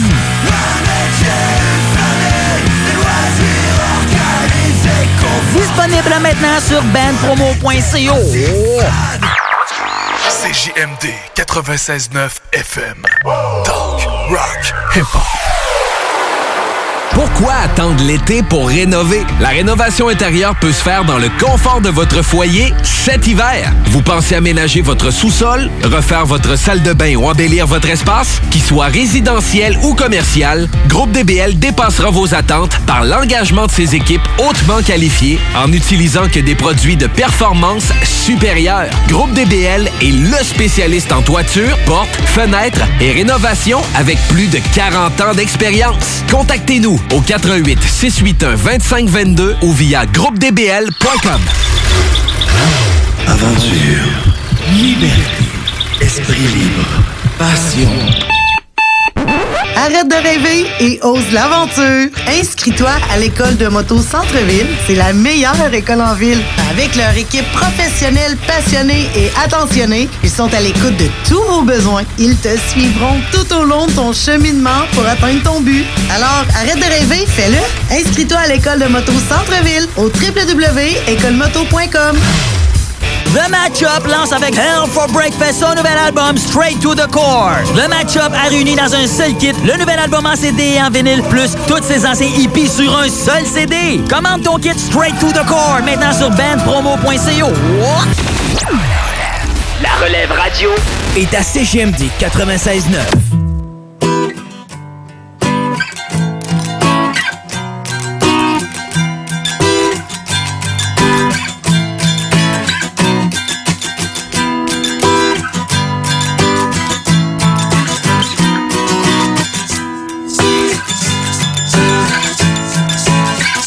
cabane pêche au mois de janvier.